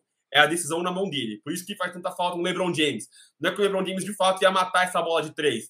Mas ia ter uma opção melhor, entendeu? Ele ia construir uma jogada melhor. É isso, é... não. E é, é, de verdade, eu vou lembrar aqui, eu vou recorrer de novo ao, ao Pips, que é um cara que manja de NFL. E eu fiz há um tempo atrás, um tempão atrás, um IGTV falando de Russell Westbrook. E no final eu comparo ele com o Brett Favre, que jogou nos Packers, que era um cara capaz de fazer coisas espetaculares. Você ficava você era do time que ele tinha feito a jogada, levantava e aplaudia de pé, e ele fazia umas cagadas homéricas no final dos jogos, umas interceptações bizarras, o time Não dele tinha perdia. necessidade alguma. E, e aí eu acho que o Westbrook é esse cara, a experiência Westbrook é isso que a gente tá vendo. E aí, quando vocês falaram lá atrás de comando e que o Lakers é o único time que não precisa ter quem é o líder, eu acho que isso precisa ficar claro pro Westbrook. Porque se ele se ficar claro para ele, Mas ele vai não vai ficar. fazer isso. Mas vai ficar. Precisa, precisa. Mas vai Porque ficar. assim, de verdade. E aí, quando vocês começaram a falar do lance da defesa, eu baixei a cabeça, porque assim, o lance do ataque é uma cagada, mas acontece, tudo bem, É. a bola escapa. Defesa é Na imperdoável. defesa é imperdoável. Eu e o Vero já pegamos vários clipes, a gente às vezes manda um pro outro de coisas onde ele não segue o marcador dele sem a bola. Ou seja, quando ele tá no cara que tá com a bola, ele até faz um trabalho decente. Quando o cara dele tá se movimentando sem a bola, ele tá perdidaço, assim, precisa de um GPS pra ele achar o cara. E aí, naquela bola, naquele momento, com o Shai marcado por dois caras lá em cima, lá no logo, por que, que ele saiu do cara dele? Tipo, não tinha a menor explicação. Entendeu? Mas Pra mim, é ele é um questão. inimigo da vitória, cara. Mas essa é a questão, só antes da gente mudar, é, é, é um cara que a vida inteira pôde fazer o que ele quis, o que ele bem entendia. Em Oklahoma City ele mandava no time. É, é, é, esse lance do, do, lógico, foi um erro bizarro na defesa, mas se a gente for procurar, a gente vai achar lances assim em Oklahoma City também. Porque se a cesta saísse, ninguém ia falar nada pra ele, tudo bem. Tipo, é, é, me dá a bola aqui e vamos pro ataque. E se não, é, é, é, tipo, é a cabecinha do rebote, step pairing, que ele gosta tanto. Então, assim, é, o torcedor dos Lakers, eu acho que pode ficar calmo, tranquilo, porque não. A bola. E, e eu falando isso, é a cara dos Lakers serem eliminados com um turnover do Westbrook A e o LeBron assim reversa. pra ele. Tá ligado? Tipo, não, não. É. Mas assim, a bola não vai estar na mão do Westbrook. Quando, quando, quando realmente importar o negócio, lá em março, abril, a bola não vai estar na mão do Westbrook. Então fiquem tranquilos. É, Fica tranquilo, excelente isso. Fica tranquilo. E aí, vamos lá, vamos passar para o próximo verdadeiro ou falso. Os Cavs estão a caminho do play-in. Cavs que estavam começando alguns jogos com três seven-footers, né? Três caras enormes ali, né? No seu, lá numa época em que se fala tanto em small ball, em versatilidade, em os caras grandes estão em extinção, eles estavam com Markkanen, Mobley e James Allen tem jogado muito bem, é, iniciando os jogos e fechando os jogos, né? Enfim, acho que tem algumas experimentações, algumas coisas que não devem se manter, o Laurie Markkinen, se não me engano, entrou no protocolo de saúde, então deve ficar um tempinho fora. Mas esse Cavs é um dos núcleos mais talentosos dos últimos tempos, que eu acho, da cidade e da NBA. E aí eu quero saber com vocês, verdadeiro ou falso? Quer dizer, eu tô muito alto aqui nos Cavs em pensar que eles podem brigar por uma vaga de play-in nesse leste? Ou, ou isso é possível? O que você acha? Pips. Não, pode ir você antes, velho. Eu fui primeiro a outra. Eu quero ver o que ele vai eu- falar. Eu acho que é verdadeiro, eu acho que é verdadeiro. Eu acho que esse leste ainda vai embaralhar muito, porque tem o Exato. Boston ali embaixo, tem Atlanta ali embaixo, tem Bucks ali embaixo. São times que vão subir e tem pra cima dos Cavs, por exemplo, tem o Wizards, que eu acho que ainda vai cair. É um time que tá como overachiever nesse momento, né? 6-3 pros Wizards é bastante coisa. É, apesar de eu não achar que eles são a tranqueira que eles seriam, né? Eu acho que as peças que chegaram na- no lugar do Westbrook são boas, né? Mas eu acho que eles ainda vão cair, eles vão cair de produção. Mas sim, e aí eu vou entrar na, na questão. É, é, é um time que tá jogando leve, né? É um time que não tem obrigações. É, se a gente perder, beleza, tá ótimo. Se a gente perder, é money Bates, entendeu? Se a gente ganhar, beleza. E aí eu acho que tem isso, tem a questão dos caras estar jogando leve. E, e isso te permite fazer experimentos, né? Te permite colocar o Markkinen na 3, por exemplo, né? Um cara muito grande para 3, um cara que lerdo para 3. E tem funcionado, por quê? Porque você tem dois caras muito versáteis dentro do garrafão. É, o Jarrett Allen é um cara unidimensional, né? É um cara que não joga fora do garrafão, mas ele é um cara com mobilidade, né? É um cara, é- é- ele não é um defensor batível, por exemplo, como é o DeAndre Jordan, como são esses pivôs lerdos. É, ele é um cara ágil, ele, ele, ele nova fez um trabalho geração. de defesa, ele fez um trabalho de defesa no Damian Lillard espetacular. E o outro que eu estou 100% apaixonado é o Evan Mobley, né? O cara é muito versátil, o cara é muito versátil, ele é um para-raio, assim, o cara é muito comprido, ele consegue atribuir no ataque, ele consegue atribuir na defesa, é um cara que movimenta a bola. É, eu vi o Matheus perguntando, dos, falando dos Scottie Barnes aqui nos comentários, é, que eu acho que também é uma grande surpresa, mas para mim o Evan Mobley eu cravei no começo da temporada para mim ele é Rookie of the Year. É, e aí eu, eu só não consigo casar dinheiro que ele é Rookie of the Year, porque o Rookie of the Year leva muito em questão estatística. Então vai levar ponto, rebote, enfim. Eu não sei se o Evan Mobley vai conseguir te dar 20, 25 pontos por jogo. Mas em questão de vitórias, né, o in share dele, plus minus, todas as estatísticas avançadas, para mim ele vai ser um dos líderes porque ele é um cara muito importante. E assim, não duvido nada que se os Cavs ali virem que não vão chegar no play-in, no play eu acho que eles vão chegar no play-in. Acho que um décimo, décimo, um décimo ou nono lugar ali é bem justo. Mas eu não duvido nada que façam igual fizeram com o KC fez com o Shai no passado, sabe? Começa a segurar o cara. Porque, irmão, se você jogar, nós vamos vencer. Então, senta aqui um pouquinho, relaxa um pouco para a gente conseguir perder os jogos que a gente precisa perder. Mas eu tô ali absolutamente encantado. Acho que a diferença toda, além do talento do Garland, que é um bom passador, o Sexton, que é um bom pontuador, tá especialmente nesse garrafão, muito versátil, que não são duas torres, são dois caras grandes, né? Torre, para mim, é aquele cara que é imóvel. É o André Drummond, não, são caras compridos, bons defensores e se movimentam muito bem no ataque, são bons passadores. É, é, é isso. E aí, esticar a quadra não é só você abrir para fazer o arremesso de três. Ele é um cara que consegue ter movimento, ele não é um cara muito estático, né? Eu acho que eu, eu 100% fechado no bom de Kevs a caminho do play-in. Eu também, e eu me arrependo de ter deixado ele ir primeiro, porque ele falou absolutamente tudo que eu ia falar e mais ainda. Então, assim, mas sim, eu, eu, eu acho que a dinâmica, o, o, o play-in, ele traz uma dinâmica diferente, que é o fato de você só precisar ser melhor do que cinco times da sua conferência para ir para pós-temporada, né? Então, é, é e acho que isso até foi, foi, foi muito pensado e muito bem feito, porque é isso, agora é, é mais difícil você abrir mão da temporada, é mais difícil você, tipo, literalmente largar a mão da temporada. Os Exato. caras mandaram muito bem com isso. Esse time dos Cavs, cara, pode ser que daqui dois meses, três meses, quando, quando vocês me chamarem de novo, os Cavs já não estejam nessa, nessa, nessa mesma situação. Mas comecinho de temporada, como disse o Vero, time leve, time novo, é, grande, homens grandes que conseguem correr, conseguem pular, pô, coisa linda. Acho que os Cavs estão tão eles estão não é um overachieving porque é muito começo, mas acho que acho que acho que tem tudo para num futuro assim, principalmente esses caras assim, individualmente crescerem muito mais. Cara, a única dúvida que eu tenho nesse time é a dupla Sexland, que é o Sexton e o Garland. E é, o Cavs ainda não ofereceu uma extensão para o Sexton. Ele é um ativo de muito valor, é, que pode tá ser muito ainda. importante. Tá Exato. Tá eu, eu tô estranho, tá é, estranho isso. Eu não sei é. se eles vão oferecê-lo num pacote por alguém mais pronto, porque ele é um cara, a cara que pode do Boston Celtics é atrás desse cara. É mais um igual. Mais um. Mais um que faz a mesma coisa. Vai ser maravilhoso. É isso. Lá, mas, mas, quem viu o Colin Sexton ano passado contra o Brooklyn Nets sabe que esse cara tem um teto bom. Ele pode ser um cara importante. Eu não sei aqui dizer se ele vai ser um All-Star, se ele vai ser um cara para brigar pro MVP. Mas assim, né? é um cara que joga. Ele tem bola. Então, Sim. de verdade, eu acho que se ele sair de lá, tá muito estranha essa, essa demora para extensão dele. É um dos poucos casos da sua classe que não recebeu. Mas eu acho que os Cavs estão naquele lance de ele vai pedir o Max e talvez não valha o Max pra gente. Enfim, não só por não dar o Max para ele, mas será que outro time vai oferecer? Não sei. Eu só acho que tá demorando demais, eles têm que se mexer. Aí vamos passar para o próximo, porque, cara, de verdade, esse leste está quente, cara. E aí vamos falar de um cara, Miles Bridges. É o principal jogador dos Hornets, verdadeiro ou falso? E aí, antes de passar, só para embaralhar a cabeça aí, porque eu sei que de cabeça, logo de cara, as pessoas vão falar: tá louco, tá usando. Às vezes o sujeito tá louco na droga, esqueceu que o Lamelo Ball joga lá.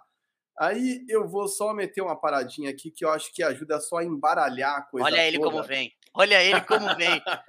que é o basketball cara, reference aqui do Miles. cara bota no ar, edita, produz, apresenta. Tá louco, e olha o aumento de produção desse rapaz, ó, de 12,7 para 22 pontos por jogo. Ele tava com 24 ontem, que ele fez um jogo abaixo. Um, ele manteve. Isso aqui é muito difícil, né? Aumentar o volume de ataque sem cometer erros a mais e ele está se mantendo. Enfim, melhorou em blocos, melhorou em roubadas, melhorou em assistências, melhorou em rebote. Quer dizer, está tendo uma temporada espetacular e sem dúvida é a primeira opção do Lamelo no ataque, né? E aí eu faço a pergunta de novo: verdadeiro ou falso? Miles Bridges é o principal jogador dos Hornets, Pips? Eu vou dizer que não, porque eu sou muito fã do Lamelo. E acho que, e acho que quando você tem um jogador desse talento, desse calibre, desse teto, a bola vai estar tá na mão dele sempre e quem vai tomar as decisões é ele. Então, o Miles Bridges vai precisar muito do Lamelo para desempenhar e para continuar tendo esses números. Acho que ainda não, nem vai dar para ser assim, sabe? Eu acho que eu acho o Lamelo melhor, eu acho o Lamelo mais jogador. É, talvez hoje, hoje, mais velho, mais, é, mais velho, né? Mais experiente, não tô falando merda. Sim, sim. Eu mais acho velho, que o Bridges é mais velho, sim. É, é, mais, mais polido.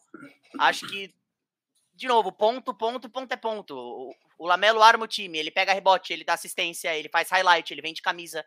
Quando, quando a gente fala do principal jogador de uma franquia, não é só basicamente colocar a bola na cesta, né? A gente sabe que não é isso. Então, acho, acho que por conta disso, e porque eu não quero concordar sempre com o Veronese, eu vou dizer que não. Falso. Obrigando o Veronese a dizer que é verdadeiro, é isso? É óbvio que ele vai falar que é verdadeiro. Eu conheço. Olha! Não acredito! Tô muito feliz! Vou então, muito não, feliz. Eu, o que eu vou ser, assim, eu acho que o Miles Bridges. É, eu acho que para mim ele é. Assim, a gente falou muito do. A gente falou do Jordan Poole já aqui. Eu acho que outro cara que vai estar nesse papo vai ser o Jamoran. Mas eu acho que o Miles Bridges caminha a passos largos para ser o most improved player, porque ele evoluiu em absolutamente tudo. E é uma coisa que eu mais gosto de ver o cara evoluindo, não é só na pontuação, mas a tomada de decisão. Eu gosto muito de ver os caras se tornando bons jogadores de basquete, não só jogar a bola na cesta, né? Então eu gosto muito da complexidade. Ele tem sido um cara versátil, ele não pontua só no garrafão, só com dunk, que é uma coisa que ele faz a rodo. Ele tem arremessado bem, né? Sport, é... É, acabou de três em transição, ele tem conseguido ter consistência. Então, o jogo contra os Warriors mostrou muito isso. Apesar de terem perdido, e é o Warriors com uma defesa muito firme, eu gostei muito de como ele se entregou. E assim, é um cara que se entrega dos dois lados da quadra. Tenho gostado muito do Miles Bridges. Entretanto, entretanto, é falso para mim, é falso para mim. Por quê? Porque eu acho que o Lamelo Ball, ele é um cara que é crucial e vital para o funcionamento dessa equipe. A bola sempre cai na mão dele ou procuram ele, porque ele, para mim, para o meu espanto, assim, eu sempre achei que ele fosse um bom playmaker, mas ele parece até muito maduro, né? Ele parece muito à vontade na NBA, o que é uma coisa que o Lonzo demora muito para ficar à vontade, né? O Lonzo parece que nunca esteve confortável na NBA até chegar em Chicago. Nem em New Orleans eu senti que ele estava confortável. O Lamelo parece que chegou ontem e está 100%, parece que chegou faz seis anos e parece 100% confortável, ele joga à vontade. Então, eu gosto muito do que o Lamelo traz, eu acho que ele é crucial para o funcionamento desse Charlotte Hornets. É, o Lavar tinha um plano, né? O Lavar tinha um plano, né? É, não, o cara sabe tudo. E, vamos vamos me, respeitar. O, o, que me surpreende, e positivamente, é que num time com contratos gigantescos para Terry Rozier e Gordon, e Hayward. Gordon Hayward e Gordon Hayward, quem controla, quem pilota isso é Lamelo Ball e, e Miles Bridges. Eu acho isso incrível. E acho até bacana que o Terry Rozier e o Gordon Hayward não têm, de fato, demandado a bola na mão, né? Eles estão permitindo que os jovens cresçam. Então, gosto muito. É, para mim é falso. Para mim, o principal jogador dos Hornets é, é, o Lamelo Ball. E que maluco, né? Dois anos, um ano e meio, e o cara já, já é a carinha da franquia. Que doideira. Não que tem a concorrência, né, mas... É, Ô Marquinhos, eu devia ter feito pelo só, só pela zoeira, eu devia ter falado falso. É o Gordon Hayward. E só olhado pro Veronese, só pra ver o que, que ia, o que, que ia acontecer, tá ligado? Mas não. Só não pra é, ver o que ele manda. Ah, o Gordon Hayward é, é, eu acho que é a minha grande frustração com basquete. É, não na vida, mas acho que pelo menos nos últimos cinco anos é, é inegável. Eu fiquei muito feliz quando ele e o Kyrie foram para Boston. Muito feliz mesmo. O meu plano de fundo no computador da ESPN era a foto dos dois abraçadinhos, mostrando o uniforme. Eu fiquei completamente perdido, apaixonado, e no primeiro jogo da temporada acontece, ai, acontece o que aconteceu, enfim. É, não é, é isso. Eu, antes de passar para o próximo, eu queria até pedir para o Vero ler uns comentários, mas para dar tempo do Vero olhar os comentários, só queria dizer que o Lavar Ball é o Assis do bem, velho, porque no final das contas, é. o plano dele se, se provou. E uma coisa é muito bom, legal mano. que e uma coisa que o, que o Lamelo Ball falou que eu tenho que, eu tenho que concordar, cara, é, é muito difícil a gente ver como a ausência paterna é uma questão é, na vida de vários atletas, na vida de várias pessoas comuns, e ter um cara que desde o começo acreditou nos sonhos dos filhos e fez todo o possível para realizar é muito legal. Então ele pode ser um mala, você pode xingar, pode não gostar, pedir para ele calar a boca, pelo amor de Deus, pode atrapalhar o Lonzo. Mas como pai. Mas como pai, cara, fez tudo o que tinha que fazer e mais. Né? Vero, Quer Cara, ler os comentários antes de eu ir pro próximo ou não? Vou. Big Two tem espirro do fantasma, Big Two tem gente caindo, Big Two tem muita piada, tem provocação, piada interna, mas tem um momento de emoção também com o Marquinhos, hein? Então, aqui é o pacote completo, viu? Se você não deixou seu like, deixa seu like aí. é, a gente teve aqui o João Antônio Hayward, terceiro jogador dos Hornets atualmente. Sim, e se bobear, ele perde esse posto para o Terry Rozier. O Eric aqui, imagina esse Lamelo no Golden State Warriors, que seria com muita gente que fala que isso. Tipo, isso? imagina se o Golden State não pega o James Wiseman e vai no Lamelo. Imagina é, se os Angeles Jama... Lakers pegam o Jason Tatum, Veronese. A gente já ah, falou sobre isso. Ele vai chegar, ele vai chegar. Já não, viu a fotinho não. dele, o videozinho dele. o Djalma participou aqui. Cheguei Saiu, atrasado, mas deixei, Tchau. mas deixei Fora. no like. Fora. O Sérgio Sá aqui, Miles Bridges MVP. É, MVP não vai chegar, mas assim, Most Improvement Player pra mim, com certeza. É, se o Miles Bridges agora mesmo vai ser assim, coloca os Hornets em outro degrau coloca, mas eu acho que ele vai ser mais um time desses times que é, é pedra no sapato, né? Nesse leste aí, vai ser um time que vai ser chato. Time eu novo, time com façam, fome. Eu espero que eles façam um play-in mais decente do que eles fizeram no passado, porque foi vexatório eles chegarem e tomarem uma surra, mas espero que eles sejam mais é, encardidos do que eles foram no passado. É, o Eric pergunta aqui, Sexton por Simmons. Cara, essa foi uma troca muito discutida já várias vezes, né? Especialmente antes de, desse, desse começo de temporada até por ser um armador que de fato talvez precisasse o Philadelphia. É... Mas assim, é duro, né? O Ben Simmons ele se colocou numa prateleira tão enjoada, né? Quem que vai querer? Virou um problema tão grande extra-campo, extra-quadra, que quem quer adquirir o que ele traz é, dentro de quadra, né? É difícil. Mas é por é... isso, só, só para comentar muito rápido, é por isso que eu não entendo o Philadelphia não trocar ele. Porque a cada dia que passa, o valor tá caindo. A cada, é, é, assim, isso, isso, isso é muito simples também. Isso, isso acontece, isso acontece na vida, nos empregos, nas relações. Isso acontece Sim. em tudo. E ele só tá perdendo valor. É, é importantíssimo que você perceba a hora de dizer tchau, né? Tipo, é mano, isso, acabou. É, é, muito melhor ir embora com gostinho é. de quero mais do que deixar a coisa degringolar. É, muito real isso que você falou. Perfeito. É Aí o Daniel aqui, o Mobley vai ser um All-NBA perene, concordo, eu acho que ele tem tudo para ser, assim, ele não vai ser um dancador, um cestador, um blocador. Ele vai ser um jogador de basquete. Eu consigo ver All around. O Ivan Mobley. É, um cara muito completo. E o João Antônio também aqui completo. E o Garland, então, é esse que o Lamelo. Cara, o Darius Garland é um cara que caberia muito bem no Boston Celtics, por exemplo, que é, é isso, é um cara que vai criar para os outros. Eu acho que isso faz muita falta para o time de Boston, um cara que consegue ser um, um facilitador é... Que queremos é seguir mais, é isso? O Kemba Walker. Cara, se quiser mais algum aí legal, me manda. Ah, tem o DJ X aqui, que você assiste bem, gostou muito da sua. demais, é, o Matheus Barbosa perguntou qual será, qual será o MVP na temporada. Salve, Mendes. Um abraço pro Matheus. Cara, é, é, assim, a gente não tem 10 jogos ainda, né? E eu acho que tem muita gente que tá abaixo agora que vai explodir em algum momento da temporada. Não, mas né? até aqui, né? Ele perguntou até aqui. É, até aqui, até quem aqui. que é o destaque? Rapaz, até aqui, um de cada um, vai. Eu vou de. Ah, eu vou de Jordan Poole. Mentira, eu vou de. Jamoran. Jimmy Butler. Eu fui de Jamoran já. Você tem que é...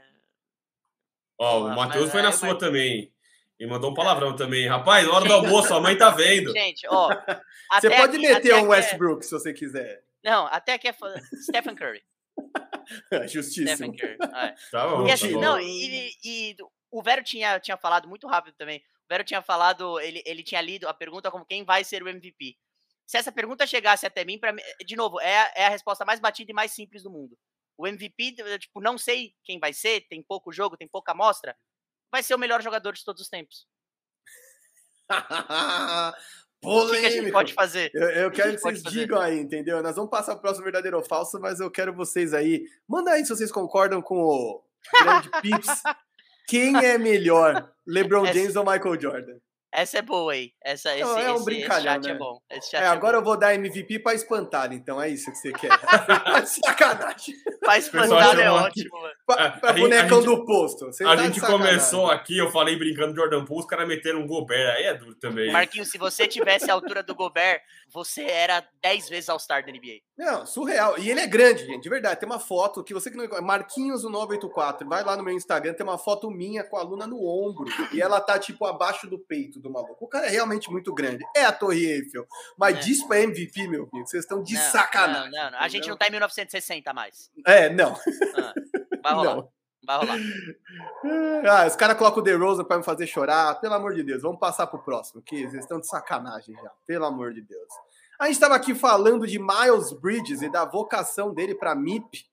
E aí tem um outro cara que talvez esteja passando por baixo desse radar, porque é Toronto, porque não é nos Estados Unidos, porque o Toronto, enfim, não, não tá vivendo seus melhores momentos. Teve o Tampa Bay Raptors no ano passado, agora volta a ser Toronto. Mas OG Anunobi vai ser MIP? Porque, ó, antes que vocês possam dar aí as vossas opiniões, muito bem-vindas, por sinal, vou só aproveitar para compartilhar na tela aqui, nossa produção foi atrás desses stats, eu acho legal compartilhar. Ele tá com 20 pontos de média. E aí eu vou só mostrar para vocês a diferença para a outra temporada, que era aqui de 15, não é tão grande quanto é, o Miles Bridges, né? Mas ele vem melhorando significativamente, algumas coisas ele até cai, como, enfim, aqui em rebotes ele tá bem próximo, mas é um time que tem muito menos opções. Eu entendo que esse é, Toronto Raptors talvez seja um time mais limitado que um Charlotte, por exemplo. E aí queria jogar para vocês. Vocês acham que o OG Aninobi será MIP? Ou você acha que isso está mais na mão de Miles Bridges e outros caras? Pips? É assim, eu acho que eu acho que ele é, ele é um dos nomes. Eu acho que o Miles Bridges também tá aí. E eu não sei se vai dar tempo da gente falar sobre ele, mas acho que ele tem que ser citado. Que para mim tá nessa conversa também, depois do que fez. O Shai. Para mim tá nessa conversa.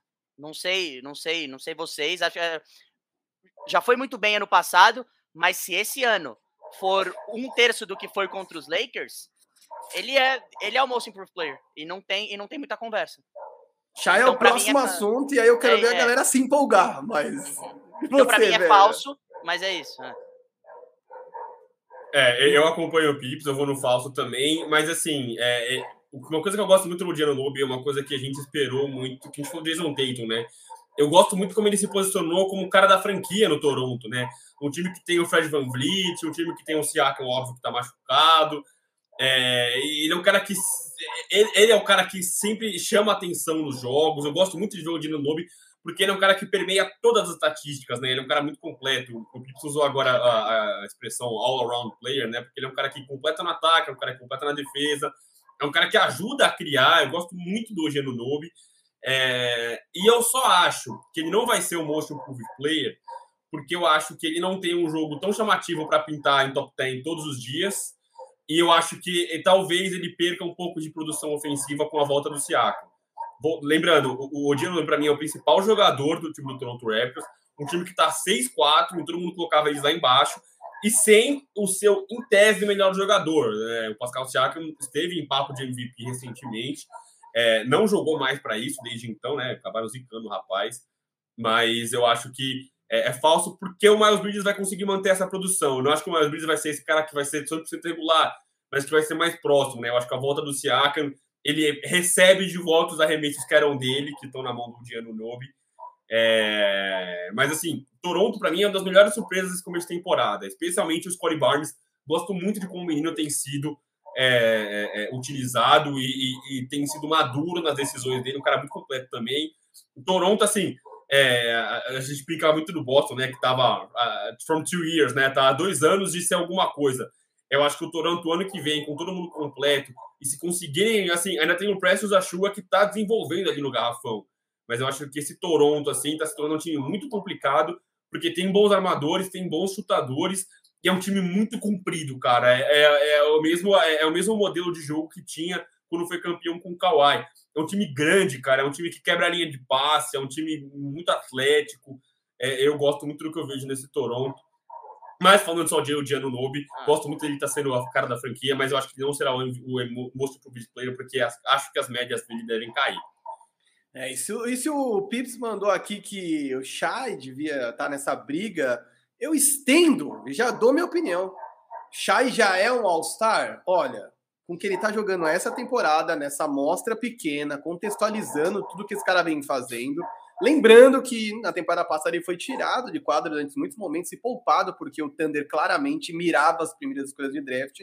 Para mim, ele já joga como All-Star. Lembrando que a gente já teve nomes muito menos é, explicáveis, né? Tinha muitos caras inexplicavelmente como All-Stars, e ele é um cara que junta bola e highlight. Então, para mim, é verdadeiro. Ele já é um All-Star. Eu não sei nem se ele vai pegar esse prêmio de MIP ou se já esperavam isso dele, né? Eu acho que é um lance um pouco de Amoran, de você já saber do potencial do cara. Não é o Devontae Graham que sai do nada para ser alguma coisa, ou o que está acontecendo com o Miles Bridges, que era meramente funcional para ser uma, do, uma dos pilares.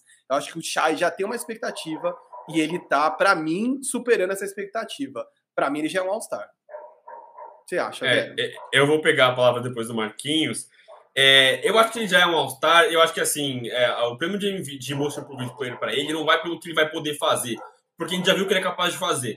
Eu acho que ele precisa ser regular, ele precisa criar uma média estável, porque ele tinha ótimos jogos de 20 tantos pontos e depois tinha jogos de 11, 12, o que é natural, até para um cara novo, mas ele precisa ter, criar uma ser, ser regular. Eu acho que o Shai precisa ser mais regular.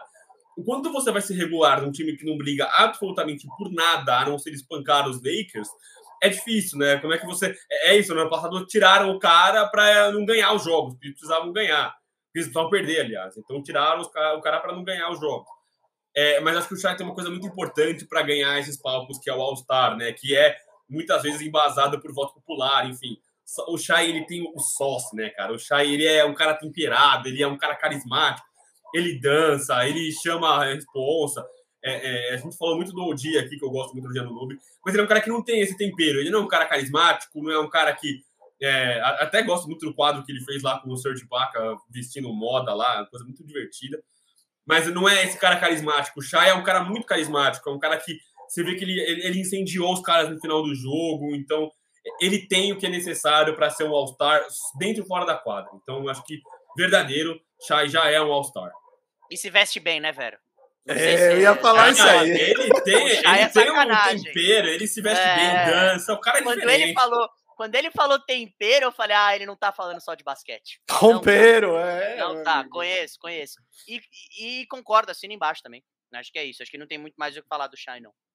É, eu acho de verdade, eu acho o Shai um cara espetacular por vários motivos. Eu vou usar uma expressão que o Vero ama usar, eu aprendi uso na minha vida particular que é o lance dos huevos rancheiros, Big Balls of Fire, a coragem, porque para meter aquela bola do L do Lakers ali, o cara tem que ter, entendeu? Big Balls of Fire, o cara tem que ter corrones para meter, e eu acho que é, é, disso, né? Se ele tivesse errado aquela bola, talvez a gente estivesse xingando o cara, mas é a coragem dele de tentar lances como aquele, naquele momento, é que torna esse cara é, enfim, essa expectativa toda que a gente tem. Eu vi muita gente falando, porra, mas vocês estão empolgando, foi um jogo só bom dele. Cara, teve um amigo meu que eu peguei o print do Basketball Reference e mandei. Falei, olha o que ele tem feito ao longo dessa temporada, olha o que ele fez na última temporada. Eu acho que esse cara é muito é. melhor do que vocês estão pensando que ele é. Ele não é um cara que vai surgir um dia e apagar no outro, não.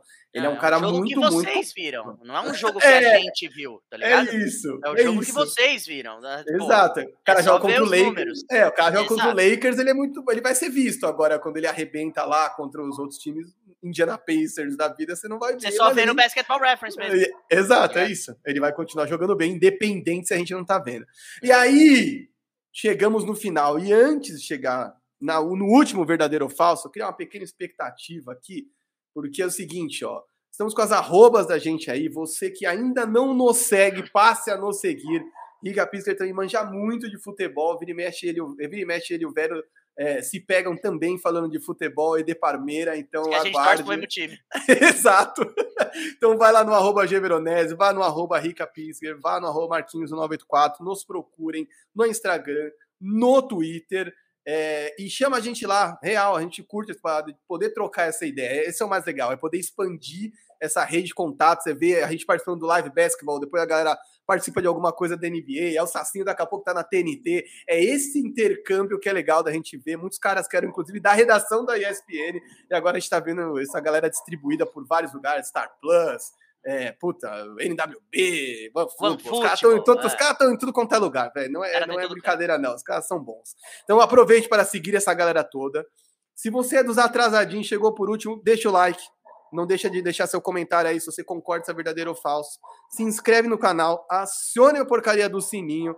E lembre-se, tá rolando promoção Trindade Imports, área restritiva, cinco reais no superchat, vale uma camisa da NBA que você vai escolher qual será. Então, sem mais delongas, vamos para o último assunto verdadeiro ou falso, porque esse aqui tem uma galera já decretando fim de carreira. E aí eu vou trazer. Verdadeiro ou falso? Kate Cunningham é um bust. Para quem não sabe, bust é aquele cara que as pessoas nutrem com uma expectativa tremenda. Esse cara vai ser um deus do basquete, primeira escolha é. do draft, e os caras não viram nada. Estamos é falando aqui de Faldon, Bennett. É o que o Gustavo Faldon falou que o Zion Williamson ia ser. É bust, sim. É, é baita bust. É. Zuqueto, Matheus Zuqueto é, falou que o Trey Young é, seria bust. Eu adoro essa. É isso. Mas a, a, a, gente tá aqui para isso, entendeu? Para fazer o way to word para falar, para ser antecipado. E eu só queria deixar mais um recado. É, é isso. Você estoura ou você vira meme. Ou você estoura, eu só queria deixar meme. mais um recadinho. Eu vi muita gente chegou agora no meio da live. Chegou, pô, cheguei agora, cheguei agora, mas deixei o like. Pô, hoje foi muito bom aqui com o Pips, material de alto conteúdo. Marquinhos estudou pra caramba, fez um monte de, de tela aqui pra gente. Então, você chegou no meio, mano, desde o começo tá incrível. A gente se matou falando de Boston Celtics. Então, pô, vê depois aqui no canal do Área, no YouTube, vê lá no Spotify, no seu Deezer, no seu Apple, enfim. Qualquer bagulho de podcast aí, você jogou no podcast, você achou nós aí. Então, dá essa moral pra gente ver desde o começo que tá muito bom. E se você já viu, vê de novo também. Manda para sua mãe, manda para sua tia, para o porteiro. Temos que Sim. aumentar a discussão. Vamos de Kate Cunningham! Vamos! Só uma coisa antes, é, aqui quando fica on demand no área restritiva e no seu podcast, a gente coloca minutagem. Então você pode ir direto na discussão que te interessa mais, não necessariamente ver o podcast todo. Puta, duas horas eu não tenho duas horas. Vê só a discussão do, do Celtics, teve meia hora. Verdadeiro ou falso, teve uma meia horinha. Então, só isso. Kate Cunningham, é bust ou não é bust, Pips? Acho que não. Acho que é, acho que tá muito cedo ainda para, de novo. A gente vai acabar sendo repetitivo. Lógico, a gente tem que, que ao mesmo tempo que podemos dizer que, que o Miles Bridges pode ser o MIP, porque ah, mas é só isso que a gente tem de temporada. Até agora é ele. Quando a gente vai falar, ah, pô, mas é por que você, tipo, vocês não usam o mesmo argumento quando é o Kate Cunningham? Porque uma coisa é você analisar o que vai acontecer na temporada, outra coisa é você taxar o cara de bust com quatro quatro jogos. Ele tem, ele tem, ele tem um negócio. Ele é um armador 6'8. Ele é grande. Ele, ele, ele. Só, só que ele é um cara pontuador, né? No college teve média de quatro assistências por, por, por jogo. E agora na NBA, eu tô vendo aí na tela, tá 2.8. Então todo armador que é o que é o score first tem o, tem o, seu, o seu lado bom e o seu lado ruim. E, tipo, tem que ser tratado com mais carinho. Mas eu vi, eu tava estudando, eu fui ver os highlights deles, dele dos últimos jogos. Ele errou muita bola sozinho, gente. Isso, isso, isso é normal, isso vai, isso vai acontecer. É, vai ter jogo que ela vai cair. Não dá pra, não dá pra, pra, pra nem falar que ele vai ser o Michael Jordan e nem pra falar que ele vai ser bust. Não é, é muito cedo, mas a minha resposta é não. Eu gosto dele, inclusive. Então, para mim é falso. Não é bust. E você, Vero? Cara, a minha, a minha resposta é um pouco complexa, né? Uma, o Eric brincou aqui que o cara só fez três jogos, e fez, fez quatro jogos, né? Enfim, é, é uma amostragem muito pequena. E quando o Marquinhos colocou isso na pauta, eu brinquei. Eu falei, wait too early. Claro, não é muito cedo pra gente falar isso. Mas aí, aproveitando um comentário do Daniel e do Matheus, que estão aqui nos comentários, é, eu, é, eu vou falar que sim, ele é um bust, e ele vai ser um bust por quê?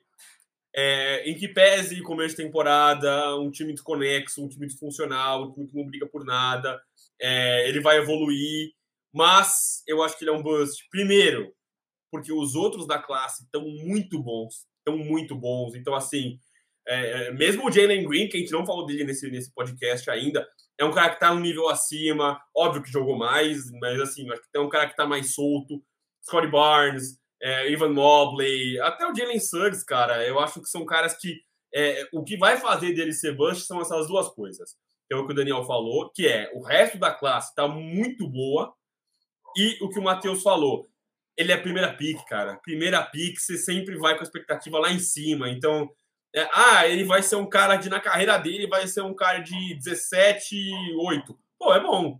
17, tá 8 ótimo. é bom, tá ótimo. Não, primeira escolha. Mas uma primeira pick, você vai falar, pô, irmão, cara Entendi. foi pick 1. E aí, assim, vamos supor que o Ivan Mobley, o Jalen Green, esses caras se virem franchise players.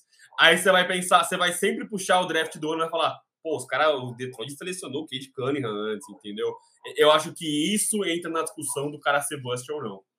Eu posso, é. eu posso mudar o script rapidão e fazer uma pergunta pro Vero? Lógico. Faça. O Ben Simmons é bust? Sim. Eita, sim, nossa. sim. Okay, okay. O cara foi tratado, o cara chegou do, do college como o próximo como LeBron, LeBron James, entendeu? É, é isso. Obrigado, obrigado, ele se tornou um playmaker defensor. Ele é um defensor de elite? Sim. O cara é um playmaker? Sim. Mas o cara não consegue criar o próprio arremesso que dirá ter um arremesso, né? Então, enfim, é, é, é para mim é bust sim. É, é, a gente só não consegue ter essa atribuição de bust tão ofensiva, tão agressiva, porque ele ainda é um bom jogador. Mas é isso, você fala que ele é bust porque o cara não atendeu as expectativas. E aliás, eu quero saber a opinião do Marquinhos também, que não falou nada, não. É. Cara, para mim ele não é bust, mas os números me chamam muito a atenção. Até pela discrepância que tem, por exemplo, entre lances livres, onde ele acerta 92%, e arremessos de três, onde ele acerta 8, 12%. Eu tava aqui na tela, vou até abrir depois para olhar. É, eu acho que, assim, é, existe um problema. E eu não quero tratar esse problema como uma coisa que é resolvida simplesmente pelo tempo, que é o que muita gente achou que aconteceria com o Ben Simmons. Ah, ele tem tempo para evoluir. Ah, essa foi só a primeira temporada. Essa foi só a segunda temporada. E aí, no final das contas, a porra do Ben Simmons nunca aprendeu a arremessar. Ou quando não aprende, ou quando aprende, não o faz em quadra. O faz quando tá treinando com o Rondo na pré-temporada. E aí, com o Rondo não vale nada. Eu preciso explicar isso para ele. Não vale. Vale quando ele faz na quadra com o cronômetro rodando. Então, o que eu acho é, não tá funcionando e o Dwayne Casey precisa pensar, peraí, até porque ele pode fritar o moleque psicologicamente, porque a expectativa em cima dele é muito alta. E quando você vê o Jalen Green arrebentando numa noite, quando você vê Evan Mobley arrebentando na outra, o Jalen Suggs também tá mal demais, mas assim, a real é que ele começa naturalmente a ser comparado com outros. É isso que se faz e ele vai fazer isso com ele próprio. E não há tratamento psicológico que o ajude se, se dentro de quadra ele não for colocado nas melhores posições para que ele possa render o que é esperado dele. Então eu só acho que assim, fica um alerta. Tá muito longe de ser bust, não é bust. Mas, mas é eu acho que mim, fica um alerta. Mas é aí para mim que entra o lance do lugar onde ele foi parar. Porque você, você fez alguns paralelos com o NFL e eu vou ter que fazer um aqui agora. A gente sabe, a gente que vê NFL sabe que o sucesso do quarterback ele depende muito no começo da carreira de outras coisas, depende do lugar que ele tá. E acho que o Cade, o, o ele, é, ele, é o, ele é o melhor exemplo disso para mim. Eu realmente gosto dele, então acho que eu posso até passar um paninho acima. Mas é um cara que está sendo draftado por uma franquia que draftou dois All-Stars nos últimos 20 anos. Um deles é o André Drummond, o outro é o Chris Middleton. E é a primeira pick dos Pistons em muito tempo. Os Pistons tiveram três, três piques top 5 nos últimos 26 anos. Grant Hill em terceiro, e a gente sabe o que aconteceu. Uhum. Darko Milicic. Darko, lembra desse maluco, Darko Milicic? Esse maluco foi pique 2. E Socorro. agora o Cade pique 1. Um. E agora o Cade pique 1. Um. Então, assim, eu acho que é, é, tem que há de ser feito um trabalho muito muito lento e detalhado com ele, porque é um cara que se tiver no seu melhor, que se que se desenvolver na NBA, ele, ele não vai fazer na NBA o que ele fazia no college. Isso não existe. Esse lance do AI, todo mundo falava que ele era muito melhor e de fato era. No college, muito melhor. São jogos diferentes, são esportes dif diferentes. As pessoas têm que, que entender isso. Não dá para comparar uma coisa com a outra. Ele era de longe o melhor jogador do college, sim. Na NBA, não é assim que funciona, não depende só dele. No college, muitas vezes, depende. Exato, exato. E é isso, gente. Já fiz o merchan antes da gente chegar nesta fase, porque foi muito, muito bom. Muito obrigado a quem nos apoiou desde o minuto zero. Quem está conosco ainda, tem aí quase 40 pessoas. Se você está saindo, não sai sem deixar, sem deixar seu like. Compartilhe mesmo após esta live acabar porque o seu amigo pode ver on demand. Em breve vai estar separadinho por capítulo e aí você assiste da forma como você preferir. Combinado? Então, Vero, por favor, faça aí suas considerações finais. Ah, eu queria agradecer o Pips aqui com a gente. Pô, foi bom demais. Eu prometi para ele uma hora, nós estamos aqui duas horas falando. Não, show. É, bom demais o pessoal que participou com a gente também: Eric, Sérgio, Daniel, o, o, o nosso Nick Fury, Diego, Diego Silver participou aqui também, a Cláudia, o Ed de Boa KC. Então, muito obrigado a todo mundo que participou com a gente, deixou o like, foi muito bom hoje, muito bom mesmo. Se você pegou do final, se você pegou do, da, da, rabeirinha ali, pode ver do começo que vale a pena, tá excelente. E, mano, mais um final de semana aqui. Hoje, um dos melhores Big Twos que a gente fez, né? O melhor da temporada, até com certeza. Ó! Oh. Suas considerações finais, meu querido Pips. Cara, muito, muito feliz pelo convite. Vocês já tinham chamado, mas eu, enfim, vacilão com horário é, é, e vida corrida que tava, acabei não colando, mas, pô, gostei demais, de verdade, assim. É, já tinha participado de outros com outras pessoas, mas acho que nós três, só nós três, acho que nunca tinha acontecido. E é um negócio que na ESPN aconteceu demais, né? Então, tipo, é legal a gente tá, tá aqui com câmera, com gente assistindo, com gente participando. É, pô, isso para mim é show. E a consideração. Não, não vou falar isso de novo. vocês sabem, vocês sabem o que eu ia falar. Mas é isso, gente. Obrigadão pelo convite. Quando vocês quiserem, tamo aí de novo. Demorou. Então não deixe de, de colocar aí, faça seu superchat, dois, cinco reais para o área restritiva. Concorra a camiseta e pague suas dívidas. E é isso. Foi muito bom. Sábado que vem a gente está